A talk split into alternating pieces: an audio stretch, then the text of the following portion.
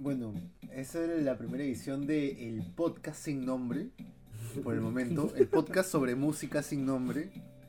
Creo que ese es el nombre más concreto que tenemos por el momento. O sea, han, han- han habido opciones. Han habido opciones. eh, no las vamos a decir ahora porque de repente son buenas luego. Nos damos cuenta que son buenas luego. Y, y- y- y va a ser feo si, si no las podemos usar. Entonces, eh, ¿de qué trata el podcast Arnold? Él es Arnold, yo soy Rubén. Bueno, primero hay que presentar en realidad cuál es el cuál es este apartado del, del, podcast, ¿no? Eh, se acaba la década. Falta menos, ¿cuánto, cuánto tiempo faltó? Menos un, menos un, poco más de dos meses, ¿no? Eh, menos de sí, dos meses.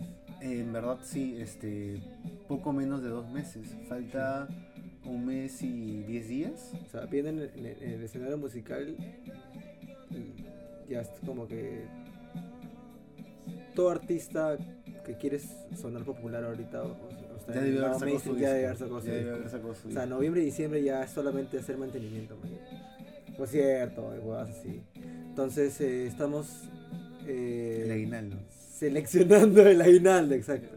Las fertilidades. De, de repente vienen los artistas que parece que ya vivieran acá, ¿no? de repente. Las que vienen cada año. Sí.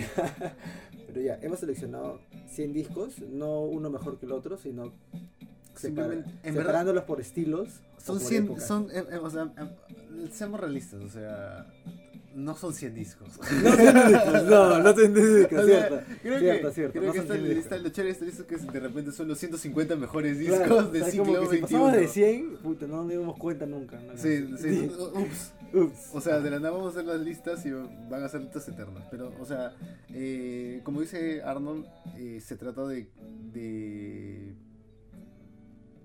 de, de se- de hacer. separarlas por estilos o por épocas. Y que sean como.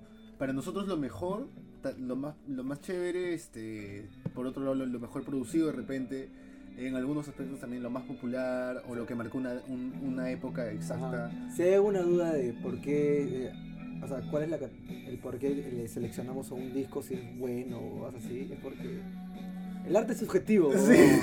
Entonces, Sí, me- sí, simplemente nos gusten y ya. la, la- O sea, la idea es debatir, ¿no? Claro, o sea, de hecho, de hecho, por eso tam- tampoco los ponemos en un lugar exactamente, porque, o sea, justamente no queremos eh, juzgarlos de esa manera, preferimos hablar de cada disco, eh, del impacto que tuvo, de lo importante que es, eh, también de aspectos de la producción, de los instrumentos, o sea, algunos datos curiosos, etc. Porque, no sé, creo que es más rico y también, como dice, da al- al debate. Entonces, ¿con qué, ¿con qué estilo comenzamos hoy? Hoy día le vamos a meter el pop punk. eh, pop punk, un poco también. este, algunos, algunos artistas de lo que vamos a poner, algunos dirían que simplemente rock alternativo o hasta un poco eh, revival de synth pop, hasta algunos ten, revival ten de- en cuenta de que, que en esta ocasión, eh, o sea, habíamos seleccionado este estilo y da la casualidad y son cuatro bandas que se separan al menos por, por épocas, ¿no? O como que cada ha tenido su, su momento. Cada uno tenía su momento du- durante estos 20 años, Claro. ¿no? Durante estos. Este, eh, O sea, hay bandas como 2000. del inicio de los 2000 a como inicio de, los, de, la, de esta década o final de esta década también. Entonces, solamente quiero que se escuche y, y la gente empiece a recordar Son- esa época.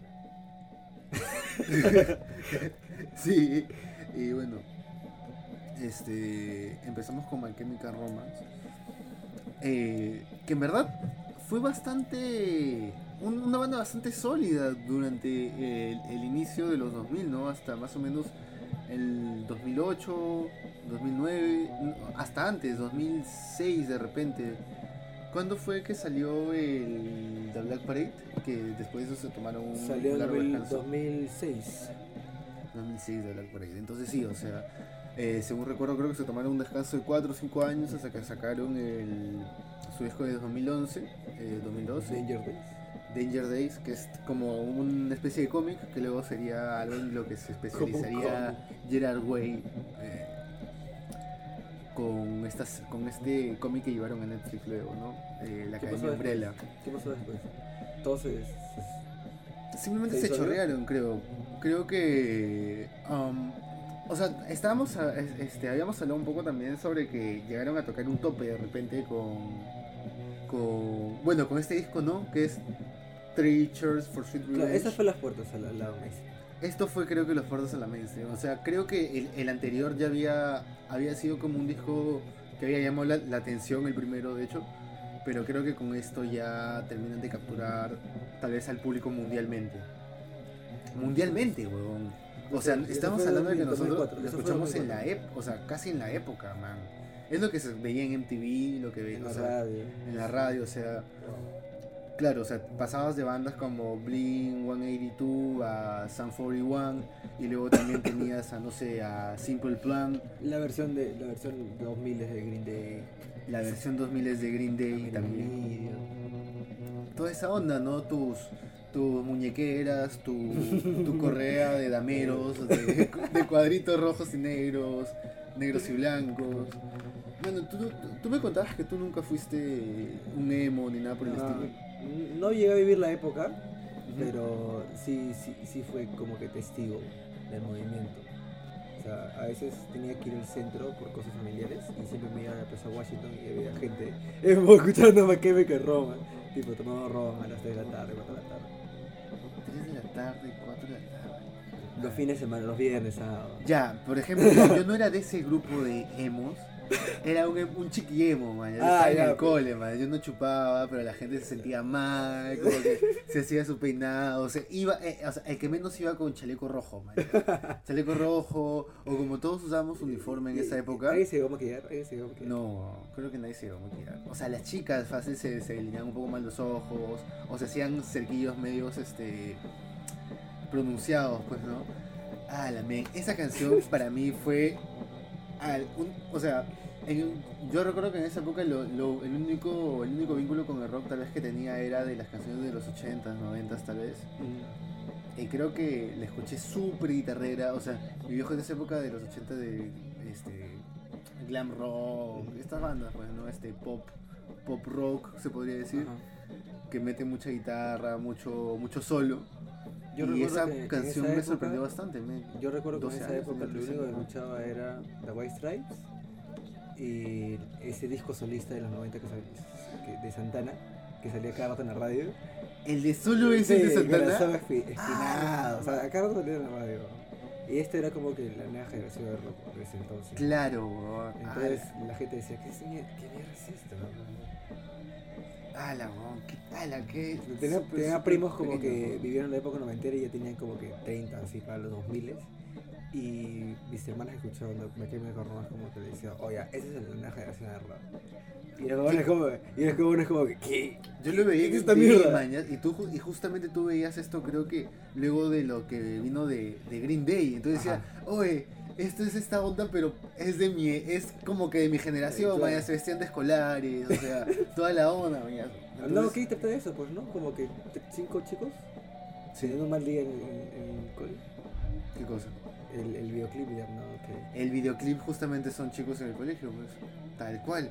Y, y- y vamos a ver eso repetido en, en otras canciones eh, De esa época también. y de este conteo también. Y, y justamente otro tema importante era eh, de que esta banda no era el prototipo de banda pop, pop punk clásica. Creo que por mucho tiempo las bandas dejaron de tal vez, o sea, se volvieron un poco eh, simplistas tal vez. Ajá. Eh, como que los mismos cuatro acordes, tres acordes, Ajá. estribo pegajoso. Sí, Y, o sea, recuerda- pero creo que no llegaba a, a- O sea, creo que mucha gente en el, en- en el momento en- enlató a todo como emo y creo que ni siquiera era ni, ni siquiera la, que la segunda ola de emo ni la tercera ola de emo, o sea, nada que ver, men. Creo que hacemos una cosa distinta, pues, ¿no? O Sí, sea, en, como- realidad, en realidad solamente lo catalogaron ahí porque ya. pues, ¿no? y eso fue creo que hasta algo conservador catalogarlo de emo. Parecía súper. Porque era como, como que el comité de madres salía a decir que, que esta mierda era emo y, y todos empezaron a llamar emo a, a la gente que se vestía de negro. y- Lo mismo pasó con el grupo. Exacto, era como una moda. Era más una moda de cómo vestirse. Y la gente empezó a creer de que, ah, no, todos los que se visten así escuchan este tipo de música específicamente. Todos escuchan a cantantes que suenan como Eddie Vedder. Y no, encima eso es post-grunge. Todos los cantantes que suenan Eddie Vedder son post-grunge, básicamente. Maldita sea. Oh, Ah, qué a ver, puta madre. o sea, nunca me he puesto a preguntar qué guitarristas interesantes había en los 2000. ¿Qué guitarristas habían en los- O sea, Billy, Billy Joe, creo que no. Billy Joe, no. Ya, este, Jack White.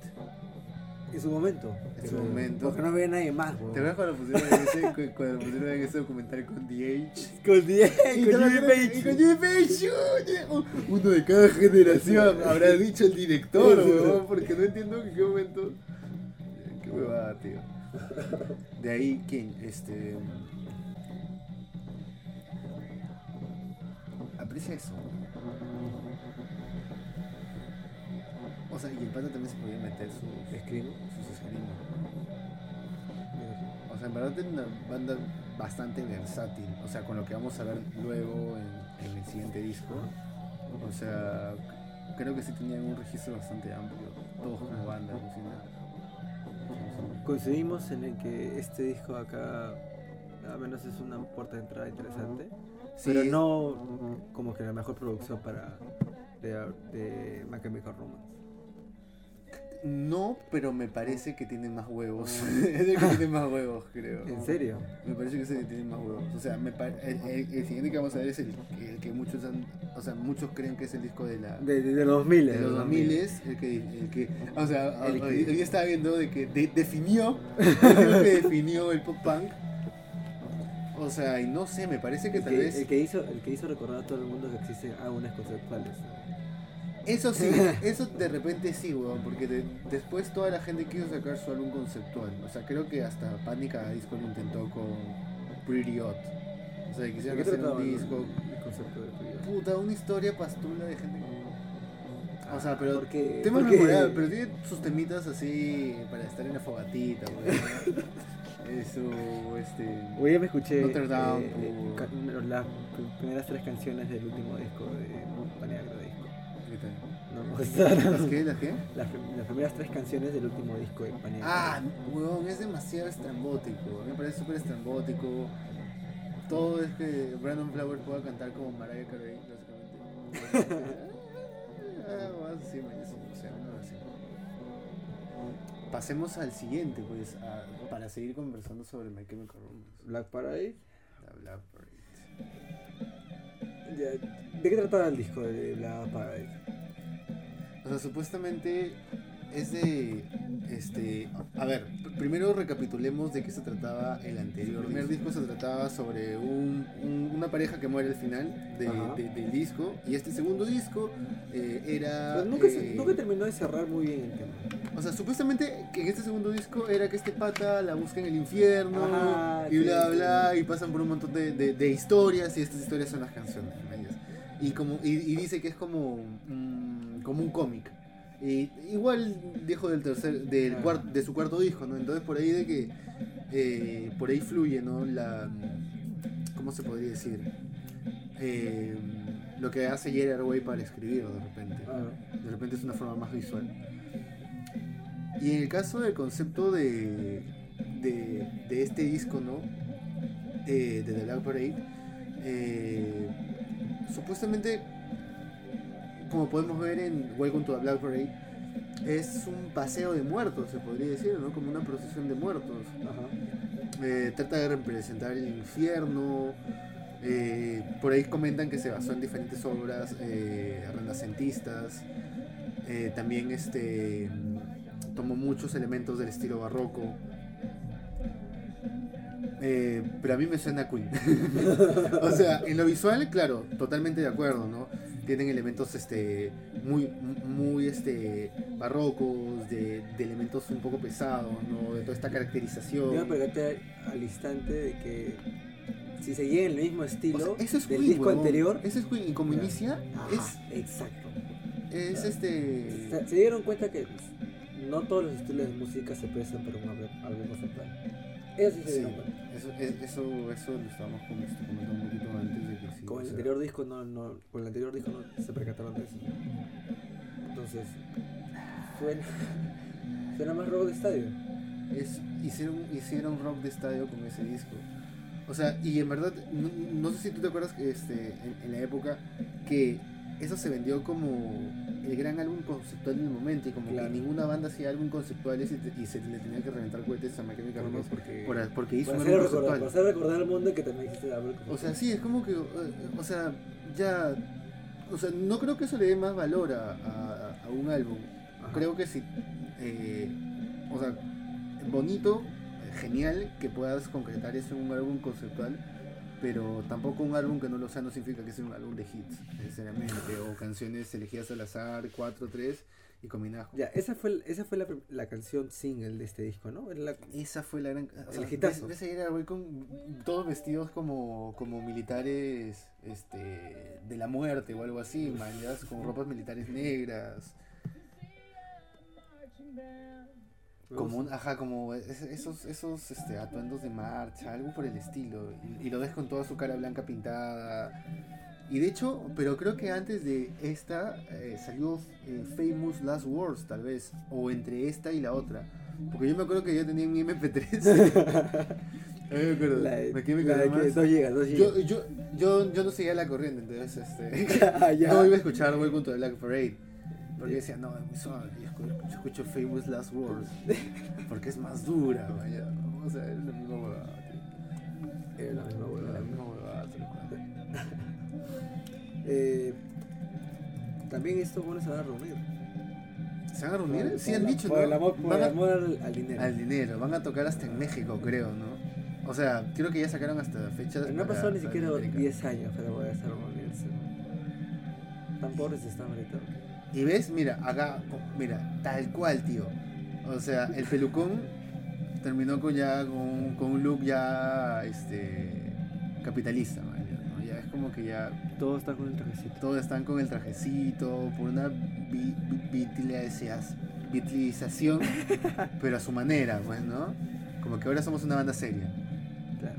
Ahora Porque tenemos concepto. seria. Porque tenemos concepto, exacto, porque entramos a, a debatir el, al mundo de las ideas. Pero genial, weón, porque en serio ahí dejaron su marca, pues, weón. Claro. Con ese disco dejaron su marca, man. La gente lo recordó por ese disco. La gente lo recordó Le por dijo, ese ah, disco. voy con tu. El Es que son, o sea, ya empiezan a hacer canciones clásicas de rock, weón. Yo creo que sí. Ahí pasan a hacer canciones y esa es una huevada que es como que en esa época no, no, tal vez no te importa tanto, no te parece tan relevante, pero ahora sí puedes decir, oye, y de esa época, ¿qué canción podría decir que es buena y que es popular? Tal vez la de Romance, ¿no? Voy con tu. Es la parte de la canción más conocida dis- del- de la banda. Es la canción más conocida de la banda, mano. Y este disco tiene bastantes buenas canciones también, o, sea, o sea, canciones al menos eh, que van por la onda, que son este. De stand pop punk, que bastantes. bueno, que solamente la, la ves en la época, tal vez en, como dicen, ¿no? el Green Day de Holiday. o el Green Day de. Jesus of Suburbia, no sé. Estadio. Rockstar. Road Estadio, sí, Mira, tú escuchas esta canción en- Escúchame, en un escúchame. estadio Escúchame. y simplemente dices. y, y, y, "Qué Green buena también canción". hizo American Idiot, dices. Claro. claro. Es Los tíos empezaron a rodar bastante en todo el mundo. Latinoamérica, Estados Unidos, Europa. O sea, no, no, no, no, no se le era extraño ser headliner en festivales de música en ese entonces. ¿no? Y eso, eso, eso ya dice mucho. Creo que ganó un Grammy también. ¿El disco? Sí, creo que era el ganó un Grammy. A ver, déjame verificarlo, viejo. A ver. ah, gan- o sea. estuvo en el, Billboard de Estados de- debutó en la posición número 2 en el Billboard 200 desde la cantante Hannah Montana. De puta. No, o sea, creo que vendió mucho, creo que consiguió hasta, hasta tres discos de platino en Claro, Estados Unidos, ten en cuenta de también platino que es en estos, estos últimos años, es 2006, cinco años más y ya entra el negocio en las plataformas de streaming. Entonces, ser una banda de rock que tener ese, tipo de que certificaciones es un poco, era un poco más complicado antes que ahora. pues. Sí, porque mira, o sea, eh, o sea, si bien no tiene eh, los premios, ¿no? Creo, eh, tal cual, creo que sí fue bastante bien criticado por la gente contemporánea, ¿no? O sea, por los contemporáneos, o sea, como te comentaba la vez pasada que había visto, eh, Como emblemático. Que, que, que Slayer había comentado que, sí, que- me que había era, dicho que era un discazo, que tenía influencias de Chip Trick y de Queen y no me acuerdo quién más. Y de hecho sí, hay, hay gente que lo ha criticado como un tributo a lo, El, al- guitarrista que reemplazó a Jeff Hanneman. Sí, o sea, lo, lo- Gary Holt, Gary Holt. Gary Holt. Y, pero creo que han dicho que, que ese disco era como un tributo del rock de los 70 también. Verdad, o sea, sí tiene esa amplitud, creo. O sea, y de ahí también le, le, le mete su, su, o sea, sus propios elementos. Ah, con, ah, pero antes para cerrar, este, eh, con un dato que, o sea, no, no sé si todos manejan, de repente es un dato curioso, de repente me van a decir que soy un huevón por no un dato curioso, Eh, pero la banda se presentaba como, en esa época, como The Black Parade, como ¡No! el desfile negro, vaya. No. Y vestía así con todo. Sí, es como, entonces, pero, ajá, como el sargento pimienta, weón, qué pendejo, yo soy como, a ver, qué me criado. Qué mal criado. Está bien, ¿no? o sea, qué chévere que hayan llegado, o sea, a ese nivel de, de complejidad, de, de producción y aparte que, que hayan, o sea, se hicieron un lugar, pues, ¿no? En la historia del final. Tal cual. Tal cual. No como Y, a, bueno, y a eso vamos, ¿no? A eso vamos. Vamos al primer disco de Paniagua. A Fever You Can Sweet. Una, una, una fiebre que no puede sudar. ¿Por qué? Porque su, porque su música era muy bailable, pues, huevón.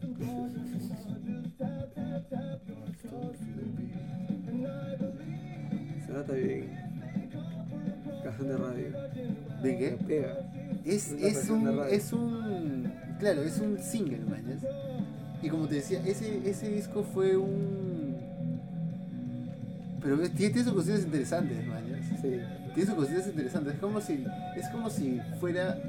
O sea, eso es también lo chévere de la época. Gente que tal vez es capaz, pero que quiere hacer música pop, mañas. O sea, no es que sean una banda de chulitos que se juntan, como de repente este, Artie Monkeys o Da Cook, ¿no? que es gente que se junta y Ten que empieza cuenta- a, ascender cuenta- poco a poco, ¿no? Ten en cuenta que en esa época también ya Arctic Monkeys y, y Da Cook se estaban tocando. Claro, y están 2005 ya estaban tocando. Claro, pero, o sea, eh, eh, es como que una historia un tanto diferente, ¿no? Esta gente que desde el inicio, Brandon Flower, pero no tocaba el piano cuando era chivolo, o sea, siempre quería ser músico, etc. Eh, ajá. etc. Todos tenían algún, algún estudio en música o algo por el estilo. Y por el otro lado, y, y tocaban en Hollywood. Y por otro lado tienes a, a, a Arctic Monkeys y a The Cooks y a, la banda, y a varias bandas de Inglaterra que empezaron, no sé, un año a- antes de su primer disco a aprender a tocar. Ajá. Y pucha, que luego fueron creciendo con cada disco, ¿no? Y fueron aprendiendo un poco más.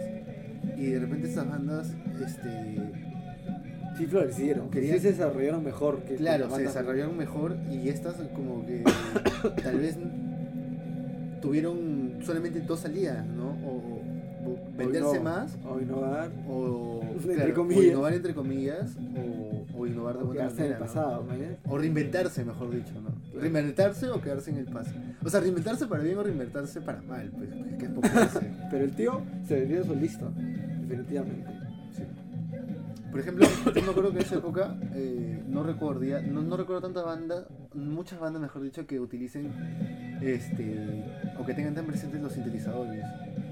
Ajá. O sea, eh, me parece interesante también ese, ese, ese elemento de Todo el mundo estaba metido en el del garage, pues, ¿no? Es Right, la la Keys. The Strokes, de hecho, empezaron en el Strokes. 2001, este, La Libertad. Eh, Entonces, los sintetizadores no eran como que lo más. No era, claro, en no era, el- claro, exactamente, o sea, era como que lo, a pesar de que, bueno, también es los o sea. Una reivindicación de la guitarra. No, pero de verdad, The a veces se hacen los huevonadas, o sea, sacan unos acordes. O sea, cinco, cinco años en, en, no sé qué conservatorio de música, una que se le Y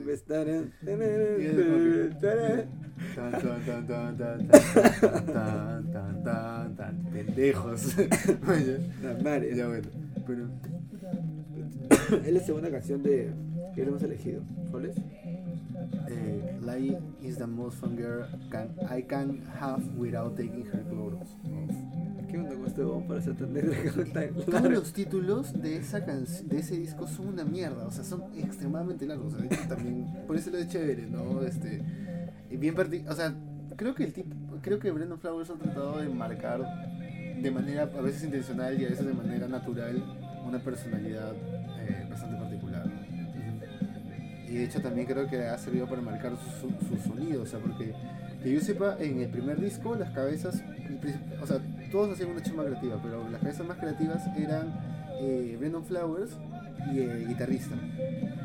Que el guitarrista luego se abrió, ahora actualmente tiene una banda que, que más adelante, este, O sea, me estás diciendo que el único huevón exacto. de la formación original es Brendan Flowers. Sí, o sea, el único, el único original fue Brandon Flowers. Para el tercer disco solamente quedó eh, Brandon Flowers y el baterista. Y esa foto también. Y, y el baterista llegó a para el, para el cuarto disco ya no, no llegó a estar el baterista. Entonces se volvió un proyecto personal de ese huevón. Sí, o sea, los últimos dos o tres discos han sido, han, han sido este, proyectos personales. Ryan Ross justamente era este el, el- el que Guitarrista. te decía, ¿no? el guitarrista que fundó Panic! Cada Disco. Y de hecho los que lo fundaron fue el guitarrista y el baterista de Panic! Cada Disco. No Brendan Flowers. No Brendan Flowers. Brendan Flowers ya se vendría a integrar este poco después, ¿no?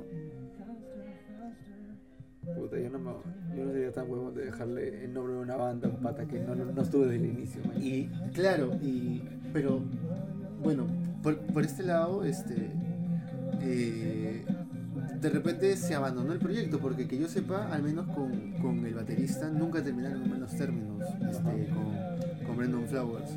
Eh, con Ryan Rossi se distanciaron totalmente. De hecho, creo que fue por el. O sea, ¿Por qué Pues esa canción? ¿Por qué esa canción, Rubén? Porque esa canción, puta, creo que porque fue de una época de mi vida en donde dije, oye, el rock puede ser, no, el rock pop no puede ser no solamente rock pop, creo. O sea, me parecía que le metían más elementos, o sea, no al nivel de The Black Parade, Ajá. pero sí que tal vez podían integrarse otros elementos musicales sin ser necesariamente disonantes. Ya. Y creo que en ese disco de hecho también le meten, o sea, no sé cómo miércoles se le diría este género, swing, charleston, ¿cómo se le ¿Por qué? ¿Por qué? ¿Por qué? A ese, o sea, porque hay por ahí algunos, como también House of Wolf, ¿no? Un, un sonido medio jazzy, medio de, este, de burlesque, ¿no? O más como que, que eh, de teatral o así. Teatral, algo por el estilo, ajá. Y de hecho tenían toda una puesta en escena. Yo creo que más que nada este disco Panic! Disco me recuerda a esos- ese tipo de bandas que salen cuando ya les hay una escena o un estilo musical que se está expandiendo. Como que aprovechan la situación. Comentarios finales de ese disco. Eso, pucha, que me parece interesante la combinación de. O sea, creo que. O sea, no son cosas que nos hemos dado cuenta ahorita, pero. Pero, o sea, creo que son cosas que nos hemos dado cuenta con los días ese chévere. de- Volver a, a escuchar cosas, ¿no? Claro, A ver, como de mi parte es, es escuchar música que yo sé que existía, pero nunca le presté la atención. y como que ver en qué estaban las bandas, o sea, Ah. qué, qué, están. ta- tal vez ponerlo en su lugar y pensar qué estaban tratando de hacer, ¿no? Sí. Y, y en este caso, ¿no? Eh, creo que si bien es una cuestión, es una continuación es, eh, específica, es tácita, ¿no? Y, o sea, como que de alguna manera estas bandas se influencian, ¿no? Y van avanzando hacia integrar los elementos de la música electrónica, man. Finalmente, man. Fácil- es, es- básicamente ese es el camino que toma el pop punk en esta en este en el siglo XXI se podría decir Cambiaron, cambiaron morir, sí, sí. alucina. De Green Day, Blink 182, se pasa a. a Lil Peep. Ah, Lil Peep. Entré en la categoría de pop punk. Porque dijimos, bueno, ¿de qué chucha vamos a hablar de esta época? Puta, ya, Y nos faltaban bandas. No No, no, en verdad. Re- Rest in Peace. Y si alguno ha visto el meme de Patricio, este, en estoy haciendo así la, la- las rezando. Estoy rezando. El Para redondo estar bendecido, para estar bendecido. Y, y, y en verdad, es una canción de pop punk. ¿no? Sí. Creo que queremos saber recordar de que... Han habido conteos que me dieron algunas razones eh, válidas y que me empujaron a escuchar a Lil Peep. Y cuando le di una escuchada, y justamente discutíamos poquísimos días antes a dónde fue a parar el pop punk dentro de esta década. O sea, cuál fue su. por qué nadie es un revival de esto. Nos dimos cuenta que de repente en algún en alguna gente que está haciendo el, eh, hip hop o, o trap, o me- principalmente este último género, Ajá. este, de repente ahí podrían haber alguno, algunas influencias del pop punk más común, ¿no? Es cierto. O sea, de- del pop punk más eh, primigenio, se podría decir, ¿no?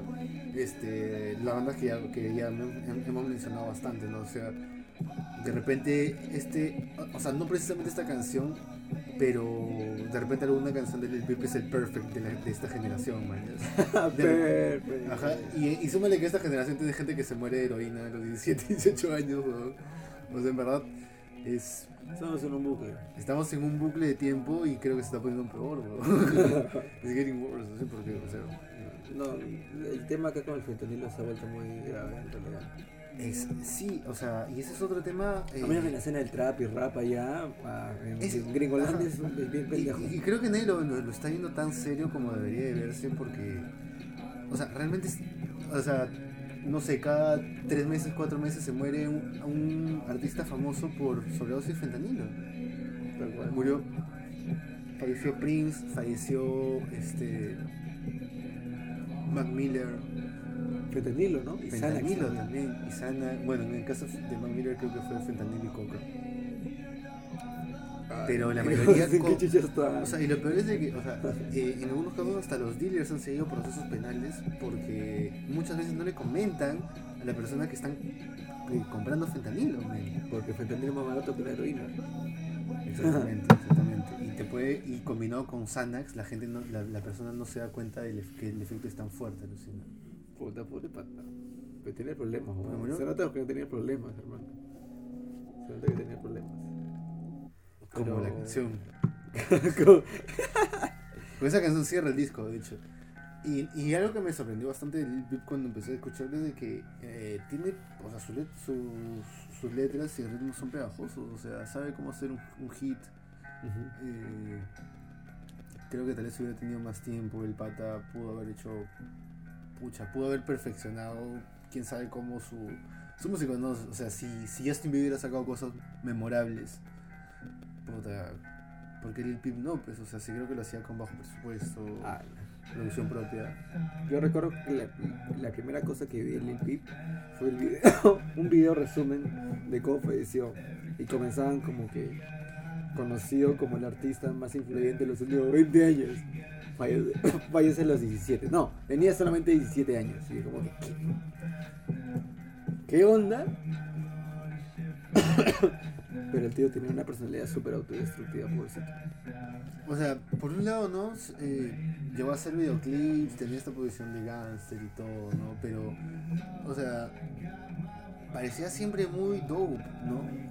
Muy pasado, como No es el único, ¿ah? Es el único, influía no es el como único. que palta, como... O sea, claro, no es el único, ¿no? Es de esa escena ya de los raperos de clase media de Estados Unidos, pues, ¿no? El chico problemas. no.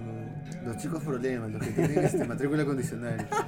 O sea, en verdad la gente acá que tiene matrícula condicional o que está este o que, o, o- o- o que ya han salido del cole, o sea, en verdad están perdiendo plata también, andan súper de, de tatuajes y la mala actitud. Y, Y- un micrófono. y un micrófono y ya está, en verdad. y ya está, Con este micrófono de acá. Agarras un es más, de porque no YouTube. estoy haciendo trap, weón? Y bueno, entre sus principales este, influencias, ¿no? Y que, y que obviamente se nota, pues, o sea, Kurt Cobain, mañas. O sea, básico. Kurt Cobain. O sea, básico, pues. Blink 182, básico. My Chemical Romance y Panic a la Disco. O Ya. sea, te digo, man, o sea. ¿Y quién es después? Link- eh, Linkin Park, Crystal Castles. Y bueno, y por otro lado, ¿no? Este, Frank Ocean, David Bowie, ¿no?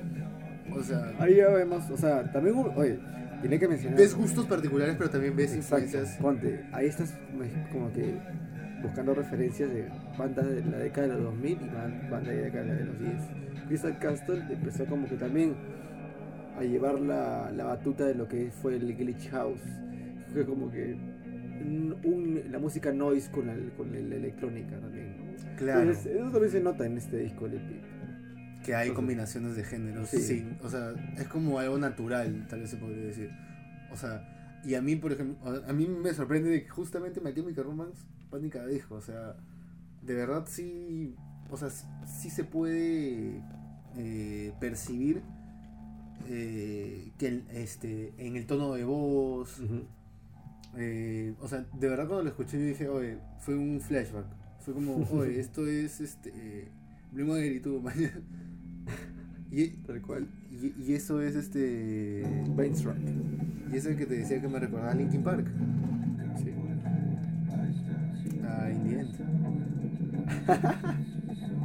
Esa guitarra. Me gusta bastante el estilo este más.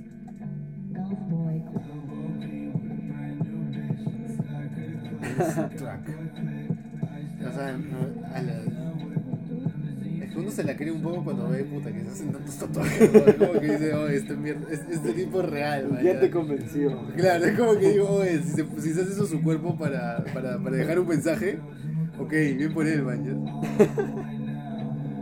Puta madre. Eh, Y ahí de repente le metemos un mashup con Better of Dying. Better of Dying. Entonces, eh, me gusta este disco del Pip. O me sea, gusta. Tiene, tiene, tiene, sus, tiene sus partes de creo que son 8 canción. o 9 canciones y creo que es suficiente. El único disco que sacó, que publicó estando vivo, ¿no? El único disco que publicó El medio, sí. Come Over When You're Sober. Part.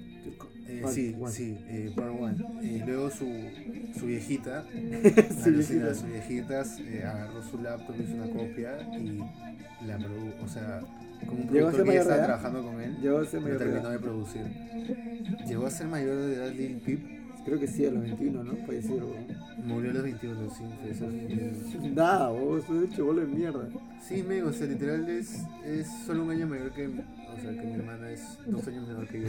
dos años menor que yo. Es nada, o, sea, ya, ya la gente no muere a los 27, brother. Se, muere, se nos van a los 21, 26, 24. Muy triste, man. O sea, yo recomendaría ese.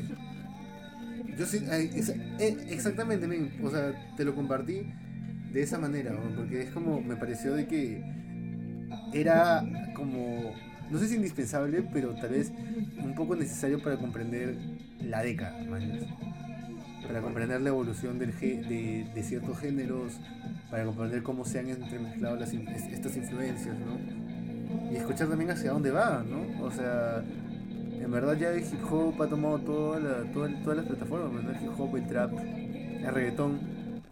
Vivimos. a menos aquí en Latinoamérica vivimos en, en un dominio total del reggaetón. Y como menos por debemos seguir. Debemos sí, seguir debemos con- seguir. Y eso, yo aparte recomendaría Save That Shit y nada más. Pasemos a... 1975. Un músico interesante. 1975. Y The 1975. Este. Esta banda no, este. Es rock alternativo, se puede Sí. decir. Tiene algo de revival de synth pop, de post-punk, sí. Pero también entra un poco como un. The Killers más pop, ¿no? Yo creo que sí. Poco por ahí, ¿no? Pero creo que. eh, de hecho, seleccioné esta canción y no Chocolate de repente. Porque esta canción ya ves eh, parte de la experimentación y de la producción que puede, o sea, el nivel de producción que puede llegar a tener la banda, ¿no? O sea, ya me, parece interesante en cuanto, en cuanto a eso, ¿no? En cuanto a, ese sonido, a esos, a esos amplios que le meten, a ese uso de, sintetizadores también. Vocalmente también el pata tiene una voz bien, bien afinada. ¿no? Eh, cuando me lo recomendaste, lo primero que se me vino a la mente fue Placebo. ya, pero algo mucho más, menos rockero, creo yo. Más caja de ritmos, algo mucho más pop. Pero aún así pegaba bastante. O sea, Tengamos en cuenta que 1975, en ese momento, como sacó el disco homónimo, no era una banda tan mundialmente conocida, ¿no? En escena menos eh, londinés, eh, y eran algo. ¿No? Claro, y eso también es interesante, ¿no? Es, es el primer artista in- inglés que tenemos en la lista de, los, di- de estos discos, ¿no? Pero un- un- un- unos, unos artistas ingleses que por momentos, o sea, no sé, algunas canciones puede decir, oye, sí, este, este artista es, es un clásica, una clásica banda inglesa, pero por otros lados es bien americana también, ¿no? Como Sí. digo, suena a Killers, suena hasta... ¿Cómo se llaman? Estos patas de... Neon Trees. También. Tienen esa onda. Tienen esa onda. Pero en verdad, o sea, a mí esta canción me parece muy bien lograda. eh, en lo que es este, todos los instrumentos están, o sea, creo, o sea, como dicen en, en- en- en también otros artes, ¿no? la contención. o sea, la contención, man, o sea, como que tocar lo, lo necesario para que el ensamble suene de puta madre, tío. Yo lo conocí por este disco también, en su, en su momento, claro. Exacto, y ese, o sea, si yo siento que ese disco, o sea, siento que de verdad sus discos han tenido un largo tiempo de exposición, a pesar de que no han sido tan distantes uno del otro, pero siento que se han dado la chamba de, de girar lo necesario, ¿no? Sí. O sea, han girado bien. A- acá creo que no, no han llegado a venir. No, sí han llegado a venir, huevón. ¡Hala! Me he perdido todas las bandas de, Ah, el de este de- de- mi historia. Sí. Me dijeron que estaba bueno creo, el concierto. Es que sí es un show, este. Matt Healy. Lo que sí, como- yo al pinche me dijeron que el lugar donde hicieron el concierto, que fue Los Bombos, Ya. no era el adecuado. ¿Por qué? Por dos, dos mil personas no es suficiente. Que para 2000 personas lo hicieron. Sí, Domos es para dos mil personas máximo. Aprox. Te parece, ¿no? Sí, es que encuentro así. Ya, esas, esa canción sí te acepto que puede sonar más plasivo. Esa sí, es. O sea, es. Y es clásica de, de esa época, ¿no? Del. Este. y de, o sea, es, es, es, es la música que escucharías del 2010 al 2013. Ajá. Muchas bandas salieron de ese tipo. Y creo que The 1975 fue el, de las pocas que se quedó, la- de las pocas que pudo ofrecer algo más, de repente algo más, como, como decíamos de, de la Black Parade, ¿no? Como que, eh, o sea, no es, no, o sea, la comparación que voy a hacer es bien puntual. o sea, en el sentido que puedes ofrecer un tema de rock, Ok. no necesariamente un tema de tu gen- del género particular en el que estás incursionando como banda o la escena de, de donde estás saliendo. O sea, creo que ninguna banda dice, oye, quiero hacer pop punk, ninguna banda dice, quiero hacer este metal, nu, fusión, ya. O sea, creo que nadie dice eso, ¿no? Creo que de repente dice, sí, quiero hacer metal, sí, quiero hacer rock, y ahí se olvida. Pero creo que en la percepción de la gente, La creo que de gente, repente- la, la gente se vuelve loca si no puede categorizar un- una canción. exacto. Y creo que estas bandas logran de repente canciones que pueden ser como, tú dices, ah, es una canción de rock. Ajá. Mañas. Creo que a eso, a eso llega con, con ese álbum, chévere. O sea, con algunos temas y ese álbum me parece chévere, ¿no? Como decíamos, eh, por ejemplo, esta canción se puede decir que es la más eh, rockera del, del disco, tal vez. Ah, ¿En serio? O sea, creo que... Mm, O sea, creo que es la menos pop, la que, o, o la que no tiene de repente presentes este, teclados o sintetizadores o, ejemplo, o caja de ritmos. Creo que es... eh, sí, pues es como... Sí, la canción. Hitazo rocker. Creo que es la más los como 10. dijiste. O sea, rock pop de los 10. ¿no? Rock pop de los 10. Ajá. Si es tu cumpleaños de rock pop de los 10, estaría. Ahí está, es placebo de Ashtray Heart. Mayas, placebo de Battle for the, for the Sun. Del disco Battle for the Eh, la siguiente canción es. ¿Cuál? Roberts. La que decíamos que es como. Oh, hermano. Es como, bro, tenemos que sacar. Este. La canción del verano. No sé, no la, canción de amor. Maya, o sea, como, creo que lo Eh, mencionaste. ¿no? radial. radial. ¿Qué videoclip Radio ponemos? ¿Qué videoclip le ponemos a, a esa, a esa canción? Un ladrón. Que Un ladrón con su placa que roba, que ni siquiera un, un tragamonedas, ¿no? Es, es un. Una tienda que un mini market, Un mini market, ¿no? de un grifo. Y O le sea, disparan. Aunque también te muestra un poco la realidad norteamericana, pues, ¿no? O sea, ¿y por qué norteamericanas si son, Claro que son, son- son punks. Que, son son pagos, pues, ¿no? al final son ingleses, ¿no? Eh, un poco, o sea, no sé si es acertado al mostrar esas experiencias, pero luego, o sea, yo no sabía mucho de eso, pero luego me enteré que Matt Healy había sido eh, adicto a la heroína, eh, creo. Sí, lo comentó después. Entonces no sé si... de- No en ese momento, lo es comentó una, después. es una romantización de lo que él vivió o realmente sí estuvo metido puta, por el bajo mundo, quién sabe, metido en esa nota. De repente es una romantización A veces muy, fresa, que- ¿no? A veces los, los artistas tienen que exper- experimentar con situaciones para. Sí, man, alucina. Los artistas a veces pueden ser muy conflictivos solamente por querer tener esa, esa experiencia, saber cómo se siente. Ajá. Ese es lo caso. Eso me parece lo caso. A mí Robert me parece la canción. Todo sí, el, el- el- el- la canción pop. La balada del, la balada del pop. disco. Sí, La balada del disco. Pegó bastante, yo lo escuché en doble nueve esa cosa. La primera vez. Alucina pegó en doble 9 de The 1975. No, The no, 1975 no. ha pegado con todos sus discos en doble 9. alucina. Ah, para la gente que no es de Lima, a menos puta, sí, qué triste, ¿no? Porque qué triste, ¿no? Decir que la gente que no es de Lima. Porque Ahí supuestamente es una radio nacional, pero prácticamente la gran mayoría de, oyentes de esa radio son limeños. Sí, porque es muy mala con la señal.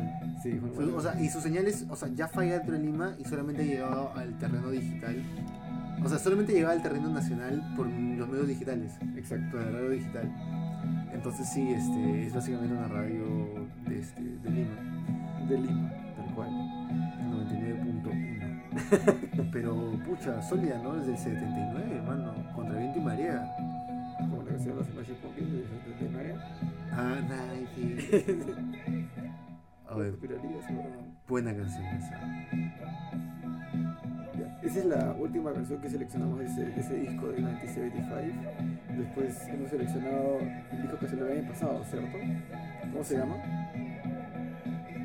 De hecho, creo que en este disco. eh, ¿En ¿Cuál? ¿El homónimo? No, o sea, creo que en este de 1975, eh, en este que estamos escuchando ahora, el homónimo, y, eh, y en, y en el segundo disco, Ajá. es donde más, tal vez, vamos a escuchar este tipo de voz eh, más eh, rasgada Matt Healy, tal vez, más, más, más cercana a este, a este género de, de pop rock. Porque creo que en el, en el, en el tercer disco en el que vamos a escuchar ahora, eh, le han dado bastante espacio al, al, al instrumental.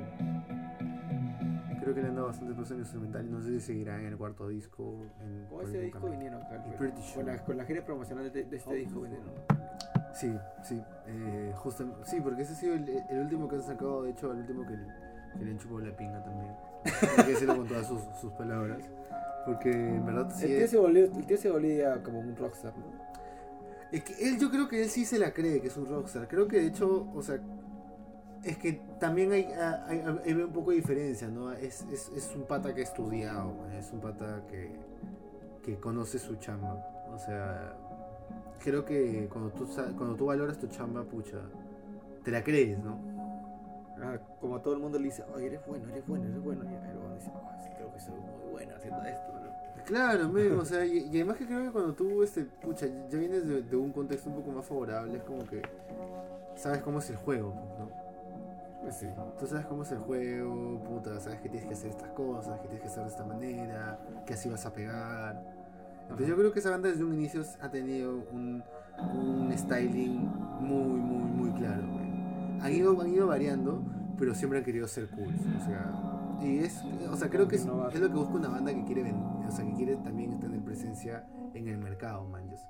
O sea, creo que se lo han, creo que han tenido una buena presencia en el mercado, creo que se han sabido vender bien y por el otro lado se han soportado con, con buenas producciones. Yo como te comentaba, cuando me hiciste escuchar esta canción del Hot Roll de este disco, de segundo disco 1975, te, comenzaba- te comentaba que la base rítmica me hace recordar mucho a una canción de Suburros, pero vocalmente es totalmente distinto. O sea, de hecho, le de da hecho, otros nuevos aires a, al, al, al- a todo lo que es ese estilo. ¿Lo vuelve más pop, dirías? Lo, lo veo más pop, sí, lo veo mucho más escuchable, lo veo mucho más mainstream. y de Porque repente, yo no, o sea, yo de creo repente que por el autotune, ¿no? También. Te recuerda, te rememora Te que este es algo más de este tipo, Sí, no de este tipo. Más como pop. Porque si yo escuchara ahorita la voz de John C, que es el cantante de Sigur Rós, que, que canta así súper agudo, así en falsetos, diría, no, no estaba Claro. ni cagando pega para un hit en la radio. No, pero tenemos que mencionar también que el disco también tiene claves influencias de gospel. Tiene claras influencias de gospel. De hecho, en vivo este, usan bastante apoyo de, de- este tipo de músicos, ¿no? Este, para, eh, de, músicos afroamericanos también, de hecho, porque también tiene, muy- tiene ciertos toques de jazz este disco. De hecho, lo vamos a ver más adelante en un par de temas que, que he seleccionado. Eh, pero lo chévere de esta, de este, de este, de esta, de, de esta canción How to Draw Predator Ajá. es de que es, es este, una canción doble, ¿no? Eh, y al igual que esta, también hay otras canciones dobles que incluyen The 1975 en el A Brief, eh, A Brief Inquiry into Online Relationship, ¿no? Que me parece interesante porque eh, si tú le, este, le prestas atención a las letras, al menos de esta canción, eh, te habla de. ¿Cómo se podría decir? Eh, ¿Cómo es el proceso? O sea, un, un- un- un breve resumen del proceso creativo y que, como que una mirada optimista de que cree en eso y en el error, intento, y, no, y sobre todo no, no, no dejes que te chupe el internet. Sobre todo no dejes que te chupe el internet y te den a mentiras y te quite tu tiempo. Entonces por eso de repente hay alguna gente que ya lo lleva a comparar con, con el OK Computer de nuestra generación, pues, ¿no? Muchos han dicho No, eso. amigo, no. ¿Por Han dicho eso, te lo juro, te lo juro. Mira, te, te voy a decir quién lo ha dicho encima. El mismo cantante de 1975. Un Liam Gallagher. Somos los nuevos vídeos. Este, OK Computer, mira. Creo que va más una, es más una crítica social que otra cosa. ¿Qué? Más que na- es más que nada una crítica social. Esta canción es una, es una crítica social y me parece que está bien aterrizada. O sea, creo que combina como que cosas muy mainstream, eh, como una crítica social eh, bien centrada. O sea, no creo que. Creo que en verdad sí está intentando ser bono en muchas canciones. O sea, como que que el bono, pero de, del self-esteem. ¿no? Eh, pero. No el bono del pop. ¿Qué? No el bono del pop. digo. O sea, claro, el bono del pop, o sea, el bono, como que el bono que dice, sí, alimentemos a la gente en África, pero es el bono del self-esteem, no, sí, quiérete, no, no, Quiérete. no, no le hagas caso a las críticas, ¿entiendes? Y- El coach, el coach. El coach, y, pero esta versión me parece bien chévere, y la interpretación en vivo me parece, o sea, muy, muy, muy sentida. Creo que ese es un plus que tiene 1975 como parte de, como acto y como, como banda. Este, la pasión que le mete a sus temas. O sea, el, el cantante transmite bastante, este, ¿Quién dijo eso? ¿Quién dijo que se parecía a la, a la que computer? allá. Hay quien dice que este es el OK Computer de la generación millennial. Claro. Tenemos que tener en cuenta que cada vez que mencionamos algo tenemos que buscar la referencia. Y esto según, según un artículo en Mundo Sonoro menciona que este disco de de 1975 es el OK Computer de esta generación. A mí no me, a mí no me parece para nada, o sea, me parece que hace un, uh, ¿cómo se podría decir? Una declaración interesante sobre la época, pero no me parece lo que compite la generación, pero sí, pero sí me parece que es una, una declaración interesante de la época, porque hay, por ejemplo, una canción eh, dentro del disco que se llama, que también es una canción doble, que se llama Man Who Married eh, a Robot y es- eh, Slash Love Them. Y Love Them es una melodía hermosa de un minuto y medio, dos minutos, hermosa, un piano hermoso. Y The Man Who Married a Robot es como una, es una historia contada con un fondo musical. Ok, computer. computer. A eso, o sea, a eso me refiero, vaya. Eso que computer. ¿Ves? ¿Ves eso que computer, mano? O sea, o sea, me parece inter- o sea, me parece interesante este eh, que hagan eso, o sea, creo que sí han creo que sí han tratado de pulirse y, y mostrar como decíamos tal vez de hablar por ahí, ¿no? Un- una idea. Yo, yo soy un seguidor de los interludios, me gustan los interludios. Como ahí interludio también complejizas un poco más tu- el álbum que quieres mostrar. No llega a ser relleno, man. ya, como- Exacto, no llega a ser es- relleno. Es, es un, o sea, porque te estás esforzando en. Es como un interludio. Es como un de- intermedio. del disco de, de Steve Lacy. Exacto. Es como un intermedio, exactamente. Eh, Sincerity is. Y esta es una canción que, o sea, no me parece una canción doble, pero me parece que son las dos canciones del disco que le meten un poco más de, de balada de jazz, ¿no? Creo que, no sé qué concepto será, pero sí que lo veo y por todo su rollazo que se han estado metiendo es de repente cómo están las personas. Me convenciste. no, Me te lo convenciste. vendí, te lo vendí. Sí, me lo convenciste. no, Pucha. Eh, ese inicio, me- para que no te voy a mentir, me vacila bastante. Es uno, es, una de las, es uno de los inicios más agradables que, que he escuchado. Eh, al menos en, en- en este año, o sea, porque recién he escuchado el disco este año. De hecho, empecé a escuchar el disco por. Empecé a escuchar el disco por Lover, Lo- Lover If We Made It. Y de hecho lo escuché, es, es- esa canción la escuché al toque de Somebody Else. Y Somebody Else es del segundo disco. Yo juraba que era una canción del segundo disco. El segundo hijo. Sí, Lover If We Made It. Y nada, este, luego cuando ya capté que eran dos discos diferentes, solo que han salido uno tras otro prácticamente. Aunque me parece raro que hayan salido uno tras otro, al menos de que de repente el primer y el segundo disco ya venían de un solo concepto, pues, ¿no? También. Y bueno, porque man- mantuvieron como que el estilo en lo visual, ¿no? De su apariencia, creo. En el primer y segundo disco, chaqueta negra, que Matt Healy mantuvo su cabello negro tal cual, ondulado, hizo mayores cambios. En cambio ya para este tercer disco ya cambian sonido, cambian apariencia. De hecho creo que tipo... Se este, vuelve más como una banda que ya, ya tenía experiencias malas y quiere contarlas. Exacto, o sea, es como cuando pasas a usar termos, man. A eso me refiero. Y de hecho ahora en en vivo los he visto tocando esa canción con terno. O sea, es como me en serio como banda. Ese es el disco donde me en serio como banda, creo. Man. Como que dices, oye, vendo más que... ¿No? Y, y, y- métele mind, porque creo que, que entra bien ahí. Este... ¿Qué onda con la gente que comparar discos emblemáticos por generaciones? ¿no? Tiene que Tratan de dar una explicación y, y- y- y utilizan eso, esa, esos similes, ¿no? A ver si la gente computer lo de siente. la década. Ok, computer de la década. Como si, oye, no sé, Vas para posicionar palabras clave, huevón, fácil. Ok, computer. 96. Diablo. Casi. Qué buen SEO, qué buen SEO. Me falta. Sí, es como que el CEO está ahí como que haciendo su, su así. ah. No sé, Pitchfork o, o, o NMA, no sé cuál de las dos revistas, había sacado como que como que tal artista es el artista de la década y habían como 10 artistas que o sea, y es como que al final iban a hacer una votación de cuál es el artista de la década y entre ellos está Lil Peep por ejemplo Lil Peep y solamente sacó un disco estaba vivo.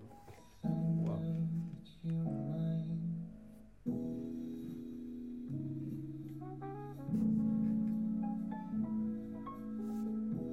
Todo el ensamble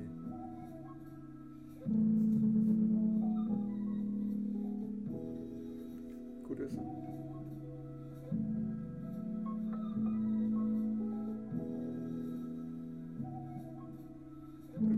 Pensé que exageraban con ese disco. Ya te vi sincero. Pensé que exageraban con ese delicado delicado tranqui o sea y, y como decías tiene sus toques jazz y son buenas baladas jazz ambas creo o sea, tal vez una es más pop que la otra y una es más tal vez tradicional. La nostalgia, prácticamente. Es nostalgia.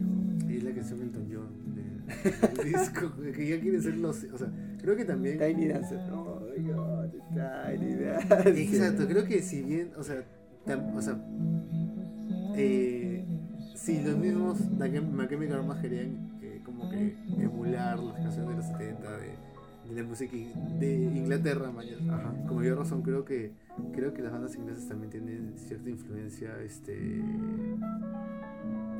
un poco de, de, de ese tipo de artistas, ¿no? El mismo Paul McCartney te lo dice, ¿no? Su primer instrumento fue el, el piano.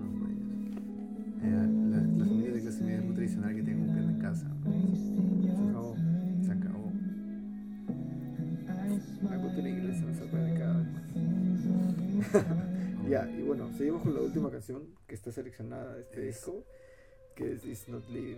Que en verdad es porque la metí para de repente cerrar la sección como una canción adicional porque le hemos metido cinco canciones de este disco. O sea, debería ser tres, ¿no? Sí, y al, fin- y al final dije que, o sea, yo me acuerdo que este le había mencionado que este disco me parecía eh, una continuación del primero y del segundo y de ahí simplemente me comí la lengua. Porque, o sea, sí, o sea, tal vez sí una forma, una, o sea, trata de, gustar, creo que eso no, no se puede negar, pero creo que hay una propuesta, o sea, hay propuestas claras, o sea, hay una ejecución limpia, hay contención, no sé, me parece Creo que ya eh, los- los bien logrado, o sea, creo que ya no tienen, o sea, no tienen que hacer ni pincho más para Los creo que ya sacaron un single de su próximo disco. Sí, de hecho hoy día ha salido, o sea, de hecho eh, ayer o hoy han, han tocado una canción en vivo de su nuevo disco. Aparte de que ya salió una canción de su nuevo disco hace poco más de dos meses. Entonces lo lograron, weón, lo lograron. Son esas bandas de esta década que ya captan un poco más de atención por cada trabajo musical que saquen. Y, son, Y eso es difícil ahorita, y lo chévere es de que es de Porque- esas bandas que también son prolíficas, ¿no? Ajá. Y eso deberíamos agradecerlo, porque en verdad hay gente, que- o sea, hay bandas que se, o sea, se Le meten, tanto punche, le meten tanto punche a un single que puta, después sacan un EP o un disco y, y ven que no tienen tanto potencial. Sí. O sea, y, eso, y, ese, tipo de, de situaciones van a, ver- van a verlos un, un millón de veces en todos, los, en todos los discos que hemos sacado. Hay discos eh, prolíficos en el que la carrera de este artista o banda tenía como que un futuro interesante y puta, o sea, o caído o todo lo contrario como esta banda en 1975. Vemos que cada, cada vez van sacando más adeptos, cada vez, cada vez están teniendo un concepto nuevo o un estilo nuevo. O va cayendo boca. ¿no? o va cayendo a bocas. Cosas también es chévere, ¿no? Que tú digas como que, oh, esta no me parece, tan buena y luego digas como que, oh, esta canción realmente Sí. me sorprende. O sea, ah, es como que, como decíamos, o sea, no es que me levante y diga, quiero escuchar Modest Mouse, man. Una vez así, pero como, o sea, sí me levanto y diría, oh, quiero escuchar Lover If We Made It, man. just. Claro. O puta, tal vez quiero dedicar, o sea, vos, o sea, tienes de referencia de repente algo de la 1975 por ahí, man. just. Ah, Y eso es chévere, tener de referencia a un artista. Tienes que mencionar también que, mira, han sacado dos discos y en cada disco que han sacado ya tienen dos o tres singles. Y eso, es- eso también es importante para, o sea, para el conteo, que aparte, o sea, creo que los discos que hemos seleccionado mínimo tienen dos o tres singles y aparte canciones memorables, que no necesariamente han sido, o sea, han sido, han tenido la, mm, el respaldo del público en su momento, pero sí de la crítica concretamente, mañas. O de repente no han sido tampoco tan, no han tenido tanto foco y, y- y hemos visto y hemos podido criticarlas y estas canciones son sobresalientes y creo que este ha sido el caso de la 1975 singles y aparte canciones sobresalientes Claro, sobre sobre del disco en realidad. Eh, tenemos que cerrar con un comentario final de este disco. Yo lo recomiendo, me ha sorprendido bastante en realidad. Pensé que no se hacían ese tipo de, de- de- de discos en, en la música rock mainstream. Me he equivocado. y eso está bien, bro, porque hay que equivocarse para prestar atención a cosas nuevas. exacto Eso es Sí. chévere. Esa es la intención también de este podcast. ¿no? Se, o sea, lo bueno de, lo, lo bueno, exacto. Lo bueno de esta generación es que estamos teniendo una difusión enorme y bien rica de estilos musicales. pero lo que sucede a veces con los nichos es que te, te, te- te cierras tanto en un estilo musical que te pierdes todo lo que engloba más esta generación, ¿no? Entonces, por eso hemos, esa es la intención también de hacer un estilo, separarlos por estilos. Eh, ¿Quieres comentar cuál sería el- el- el- la próxima cate- categoría en el siguiente episodio? Sí. Eh, ahora estamos viendo justo la siguiente categoría eh, para el siguiente episodio. Porque eh, de, de repente, eh, si ya hay algún flujo de comentarios, podríamos ver eh, si tomamos el camino de el hip hop, el RB eh, y algunas fusiones dentro de ello.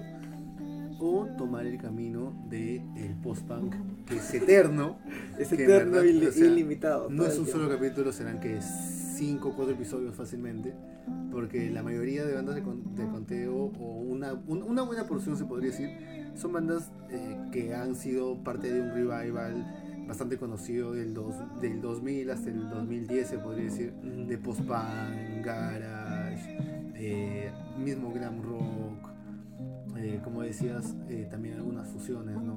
Mencionabas Noise con Glitch House. Sí, Glitch House es eso. Creo que hemos seleccionado, puta, para adelantar también, ¿no? Crystal Castle está en, en la Hay bandas, hay, eso sí, hay álbumes emblemáticos, a, a menos por nichos de cada estilo musical, y hay otros discos, a menos de nuestro aporte personal, que es que a menos yo he incluido discos que están injustamente subvalorados. Sí, o sea, hay Yo creo que sí. están- Y eso sí es como que genera un poco de debate, en realidad. Porque Claro, hay gente que sí ha tirado mierda un disco y hay otras personas que sí glorifican un disco innecesariamente. Sí, necesariamente. Y se tiene que mencionar, weón. Porque a veces hay que ser honestos. Oye, Porque- hemos empezado con, con, con Elena, creo, y hemos terminado con una balada de Michael Jackson. Tal cual. Maldito, no- o sea, es que 1975 te engaña, weón. O sea, yo digo, puta, voy a escuchar algo ya así como que para quedar como intelectual con mis patas, y nada, Michael Jackson. ¿Qué podríamos poner para amenizar?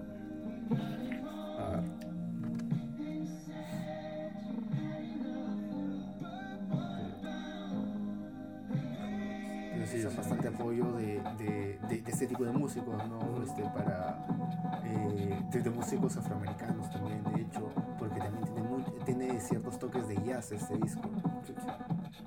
De hecho, lo vamos a ver más adelante en un par de temas que, que he seleccionado.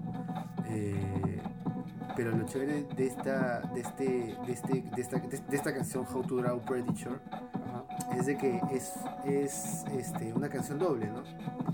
Eh, y al igual que esta, también hay otras canciones dobles que incluyen la 1975 en el A Brief, eh, Brief Inquiry into Online Relationship, ¿no? Que me parece interesante porque eh, si tú le, este, prestas atención a las letras al menos de esta canción, eh, te habla de, ¿cómo se podría decir? Eh, ¿Cómo es el proceso? O sea, un breve resumen del proceso creativo y que como que una mirada optimista de que cree en eso y en el error intento y, no, y sobre todo no, no, no dejes que te chupe el internet. Sobre todo no dejes que te chupe el internet y te den mentiras y te quite tu tiempo. Entonces por eso de repente hay alguna gente que ya lo lleva a comparar con, con el OK Computer de nuestra generación, pues, ¿no? No, eso. amigo. No. Han dicho eso, te lo juro, te lo juro. Mira, te, te voy a decir quién lo ha dicho encima. El mismo cantante de 1975. Un Liam Gallagher. Somos los nuevos Beatles. Este, ok, computer. Mira, yo te, te lo juro que han dicho eso. eh. Cada vez que alguien dice somos los nuevos Beatles, siempre sucede algo malo. Este es el, este es el, esa canción es una de mis canciones favoritas de, es de el 2018. Love it if you made it. Creo que va más una, es más una crítica social que otra cosa. ¿no? Mira, ¿qué? Más que na- es más que nada una crítica social. Esta canción es una, es una crítica social y me parece que está bien aterrizada. O sea, creo que combina como que cosas muy mainstream eh, como una crítica social eh, bien centrada, o sea, no creo que creo que en verdad sí está intentando ser o sea, como que el, como que el bono pero de, del self esteem, Eh, pero. No el bono del pop. ¿Qué? No el bono del pop. digo. O sea, claro, el bono del pop, o sea, el bono, como que el bono que dice, sí, alimentemos a la gente en África, pero es el bono del self-esteem, ¿no? No, sí, quiérete, no, no, le Quiérete. hagas- no, no le hagas caso a las críticas. ¿Entiendes? Y- El coach, el coach. El coach. Y, pero esta versión me parece bien chévere, me- y la interpretación en vivo me parece, o sea, muy, muy, muy sentida. Creo que ese es un plus que tiene 1975 como parte de, como acto y como, como banda. Este, la pasión que le mete a sus temas. O sea, el, el cantante transmite bastante este, de su voz.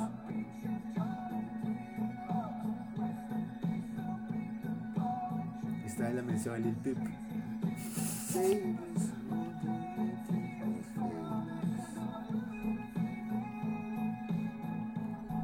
Dijo eso? ¿Quién dijo que se parecía a la, a la que Computer? Ah, ya. Hay quien dice que este es el OK Computer de la generación millennial. Claro. Tenemos que tener en cuenta que te- cada vez que mencionamos algo tenemos que buscar la referencia. Y esto según, según un artículo en el Mundo Sonoro menciona que este disco de de un anti-75 es el OK Computer de esta generación. A mí no me, a mí no me parece para nada, o sea, me parece que hace un... uh, ¿Cómo se podría decir? Una declaración interesante sobre la época. Pero no me parece lo que compite en la generación, pero sí, pero sí me parece que es una, una declaración interesante de la época. Porque hay, por ejemplo, una canción eh, dentro del disco que se llama, que también es una canción doble, que se llama Man Who Married eh, a Robot y es- eh, Slash Love Them. Love Them es una melodía hermosa de un minuto y medio, dos minutos, hermosa, un piano hermoso. Y The Man Who Married a Robot es como una, es una historia contada con un fondo musical. OK Computer. OK Computer. A eso, o sea, a eso me refiero, vaya. Eso que computer. Eso que computer, mano. O sea, o sea, me parece inter- o sea, me parece interesante este eh, que hagan eso. O sea, creo que sí han, creo que sí han tratado de pulirse y, y mostrar, como decíamos tal vez de por ahí, ¿no? Un- una idea. Yo, yo soy un seguidor de los interludios, me gustan los interludios. Como ahí interludio también complejizas un poco más tu- el álbum que quieres mostrar. No llega a ser relleno, mañana. Exacto, no llega a ser relleno. Es, es un, o sea, porque te estás esforzando en. Es como un interludio. Es como un de- intermedio. del disco de, de Steve Lacy. Exacto. Es como un intermedio, exactamente. Eh, Sincerity is Scary. Y esta es una canción que, o sea, no me parece una canción doble, pero me parece que son las dos canciones del disco que le meten un poco más de, de balada de jazz, ¿no? Ajá.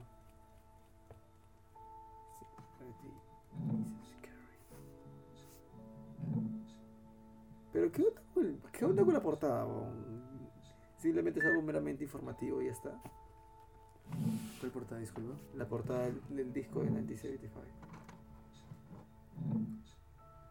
Creo que, no sé qué concepto será, pero sí que lo veo y por todo su rollazo que se han estado metiendo, es de repente cómo están las personas.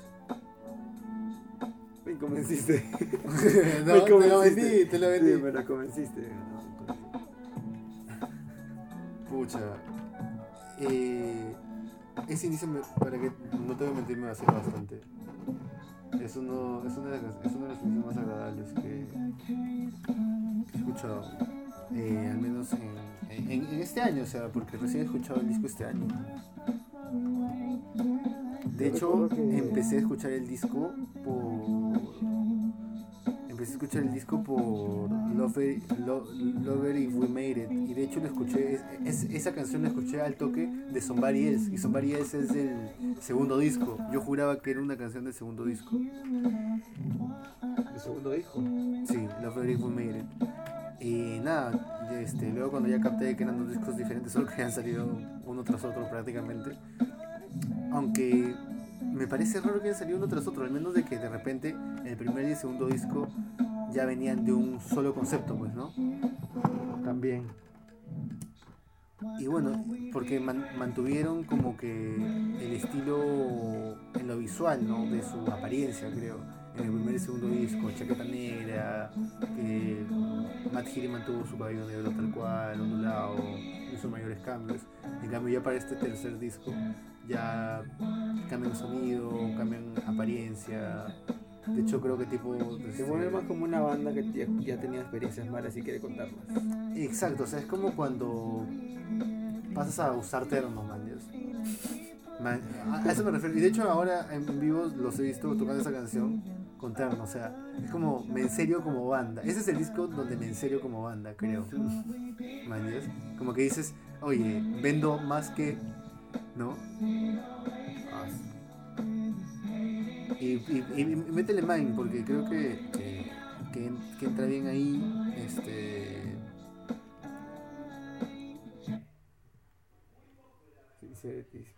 Ah.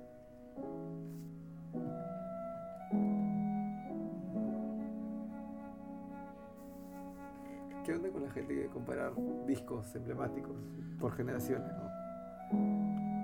Tiene que Tratan de dar una explicación y, y, y- y utilizan eso, esa, esos similes, ¿no? A ver si la Ok, gente computer lo siente. de la década. Ok, computer de la Como década. si, oye, no sé, Vas para posicionar palabras clave, huevón, fácil. Ok, computer, 96. Diablo. Casi. Qué buen SEO, qué buen SEO. Me falta. Sí, es como que el CEO está ahí como que haciendo su. su. Chapeando así. ah. No sé, Pitchfork o, o, o NMA, no sé cuál de las dos revistas, había sacado como que como que tal artista es el artista de la década y habían como 10 artistas que, o sea, y es como que al final iban a hacer una votación de cuál es el artista de la década y entre ellos está Lil Peep, por ejemplo. Lil Peep y solamente sacó un disco estaba vivo. Wow.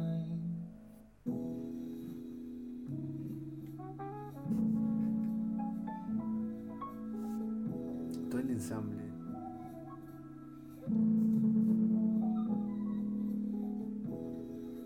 Curioso.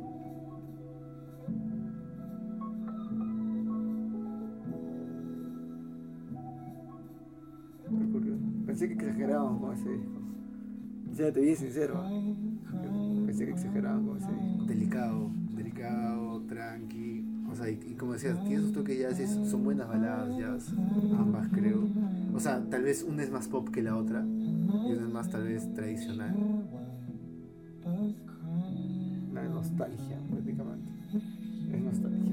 Es la canción de Elton John de- del disco, que ya quieren ser los... O sea, creo que también... Tiny Dancer. Oh my god, Tiny Dancer. Exacto, creo que si bien, o sea, tam- o sea, eh, si los mismos Chemical Romance querían eh, como que emular las canciones de los 70 de, de la música in- de Inglaterra, mañana, Ajá. como yo razón creo que creo que las bandas inglesas también tienen cierta influencia, este, un poco de, de, de ese tipo de artistas, ¿no? El mismo Paul McCartney te lo dice, ¿no? Su primer instrumento fue el, el piano, ¿no? Eh, la, la familia de clase media es muy tradicional que tenga un piano en casa. ¿no? Se acabó. Se acabó. La cultura inglesa me sorprende cada vez más. Ya, y bueno, seguimos con la última canción que está seleccionada de este Es- disco, que es It's Not Living. Que en verdad es porque la metí para de repente cerrar la sección como una canción adicional porque le hemos metido cinco canciones de este disco. Cuando O sea, debería ser tres, ¿no? Sí, y al, fin- y al final dije que, o sea, yo me acuerdo que este, le había mencionado a que este disco me parecía eh, una continuación del primero y del segundo, y de ahí simplemente me comí la lengua. Porque, o sea, sí, o sea, tal vez sí una forma, una, o sea, trata de, de, gustar, creo que eso no, no se puede negar, pero creo que hay una propuesta, o sea, hay propuestas claras, o sea, hay una ejecución limpia, hay contención, no sé, me parece Creo que ya eh, los- los- bien logrado, o sea, creo que ya no tienen, o sea, no tienen que hacer ni pincho más para ser Ramones creo que ya sacaron un single de su próximo disco. Sí, de hecho hoy día ha salido, o sea, de hecho eh, ayer o hoy han, han tocado una canción en vivo de su nuevo disco. Aparte de que ya salió una canción de su nuevo disco hace poco más de dos meses. Entonces lo lograron, lo lograron. Son esas bandas de esta década que ya capta un poco más de atención por cada trabajo musical que saque. Y, son- Y eso es difícil ahorita, y lo chévere es de que es de Porque- esas bandas que también son prolíficas. Y eso deberíamos agradecerlo, porque en verdad hay gente, que- o sea, hay bandas que se, o sea, se le meten muriendo. tanto punche, le meten tanto punche a un single que puta, después sacan un EP o un disco y, y ven que no tienen tanto potencial. Sí. O sea, y, eso, y ese, y ese tipo de, de situaciones van a, van a verlos un millón de veces en todos, los- en todos los discos que hemos sacado. Hay discos eh, prolíficos en el que la carrera de este artista o banda tenía como que un futuro interesante y puta, o sea, o caído o todo lo contrario como esta banda en 1975 vemos que cada, cada vez va sacando más adeptos cada vez, cada vez están teniendo un concepto nuevo o un estilo nuevo O va cayendo boca, ¿no? o va cayendo a bocas Entonces también es chévere, ¿no? Que tú digas como que, oh, esta no me parece, no me parece tan buena y luego digas como que, oh, esta canción realmente Sí. me sorprende.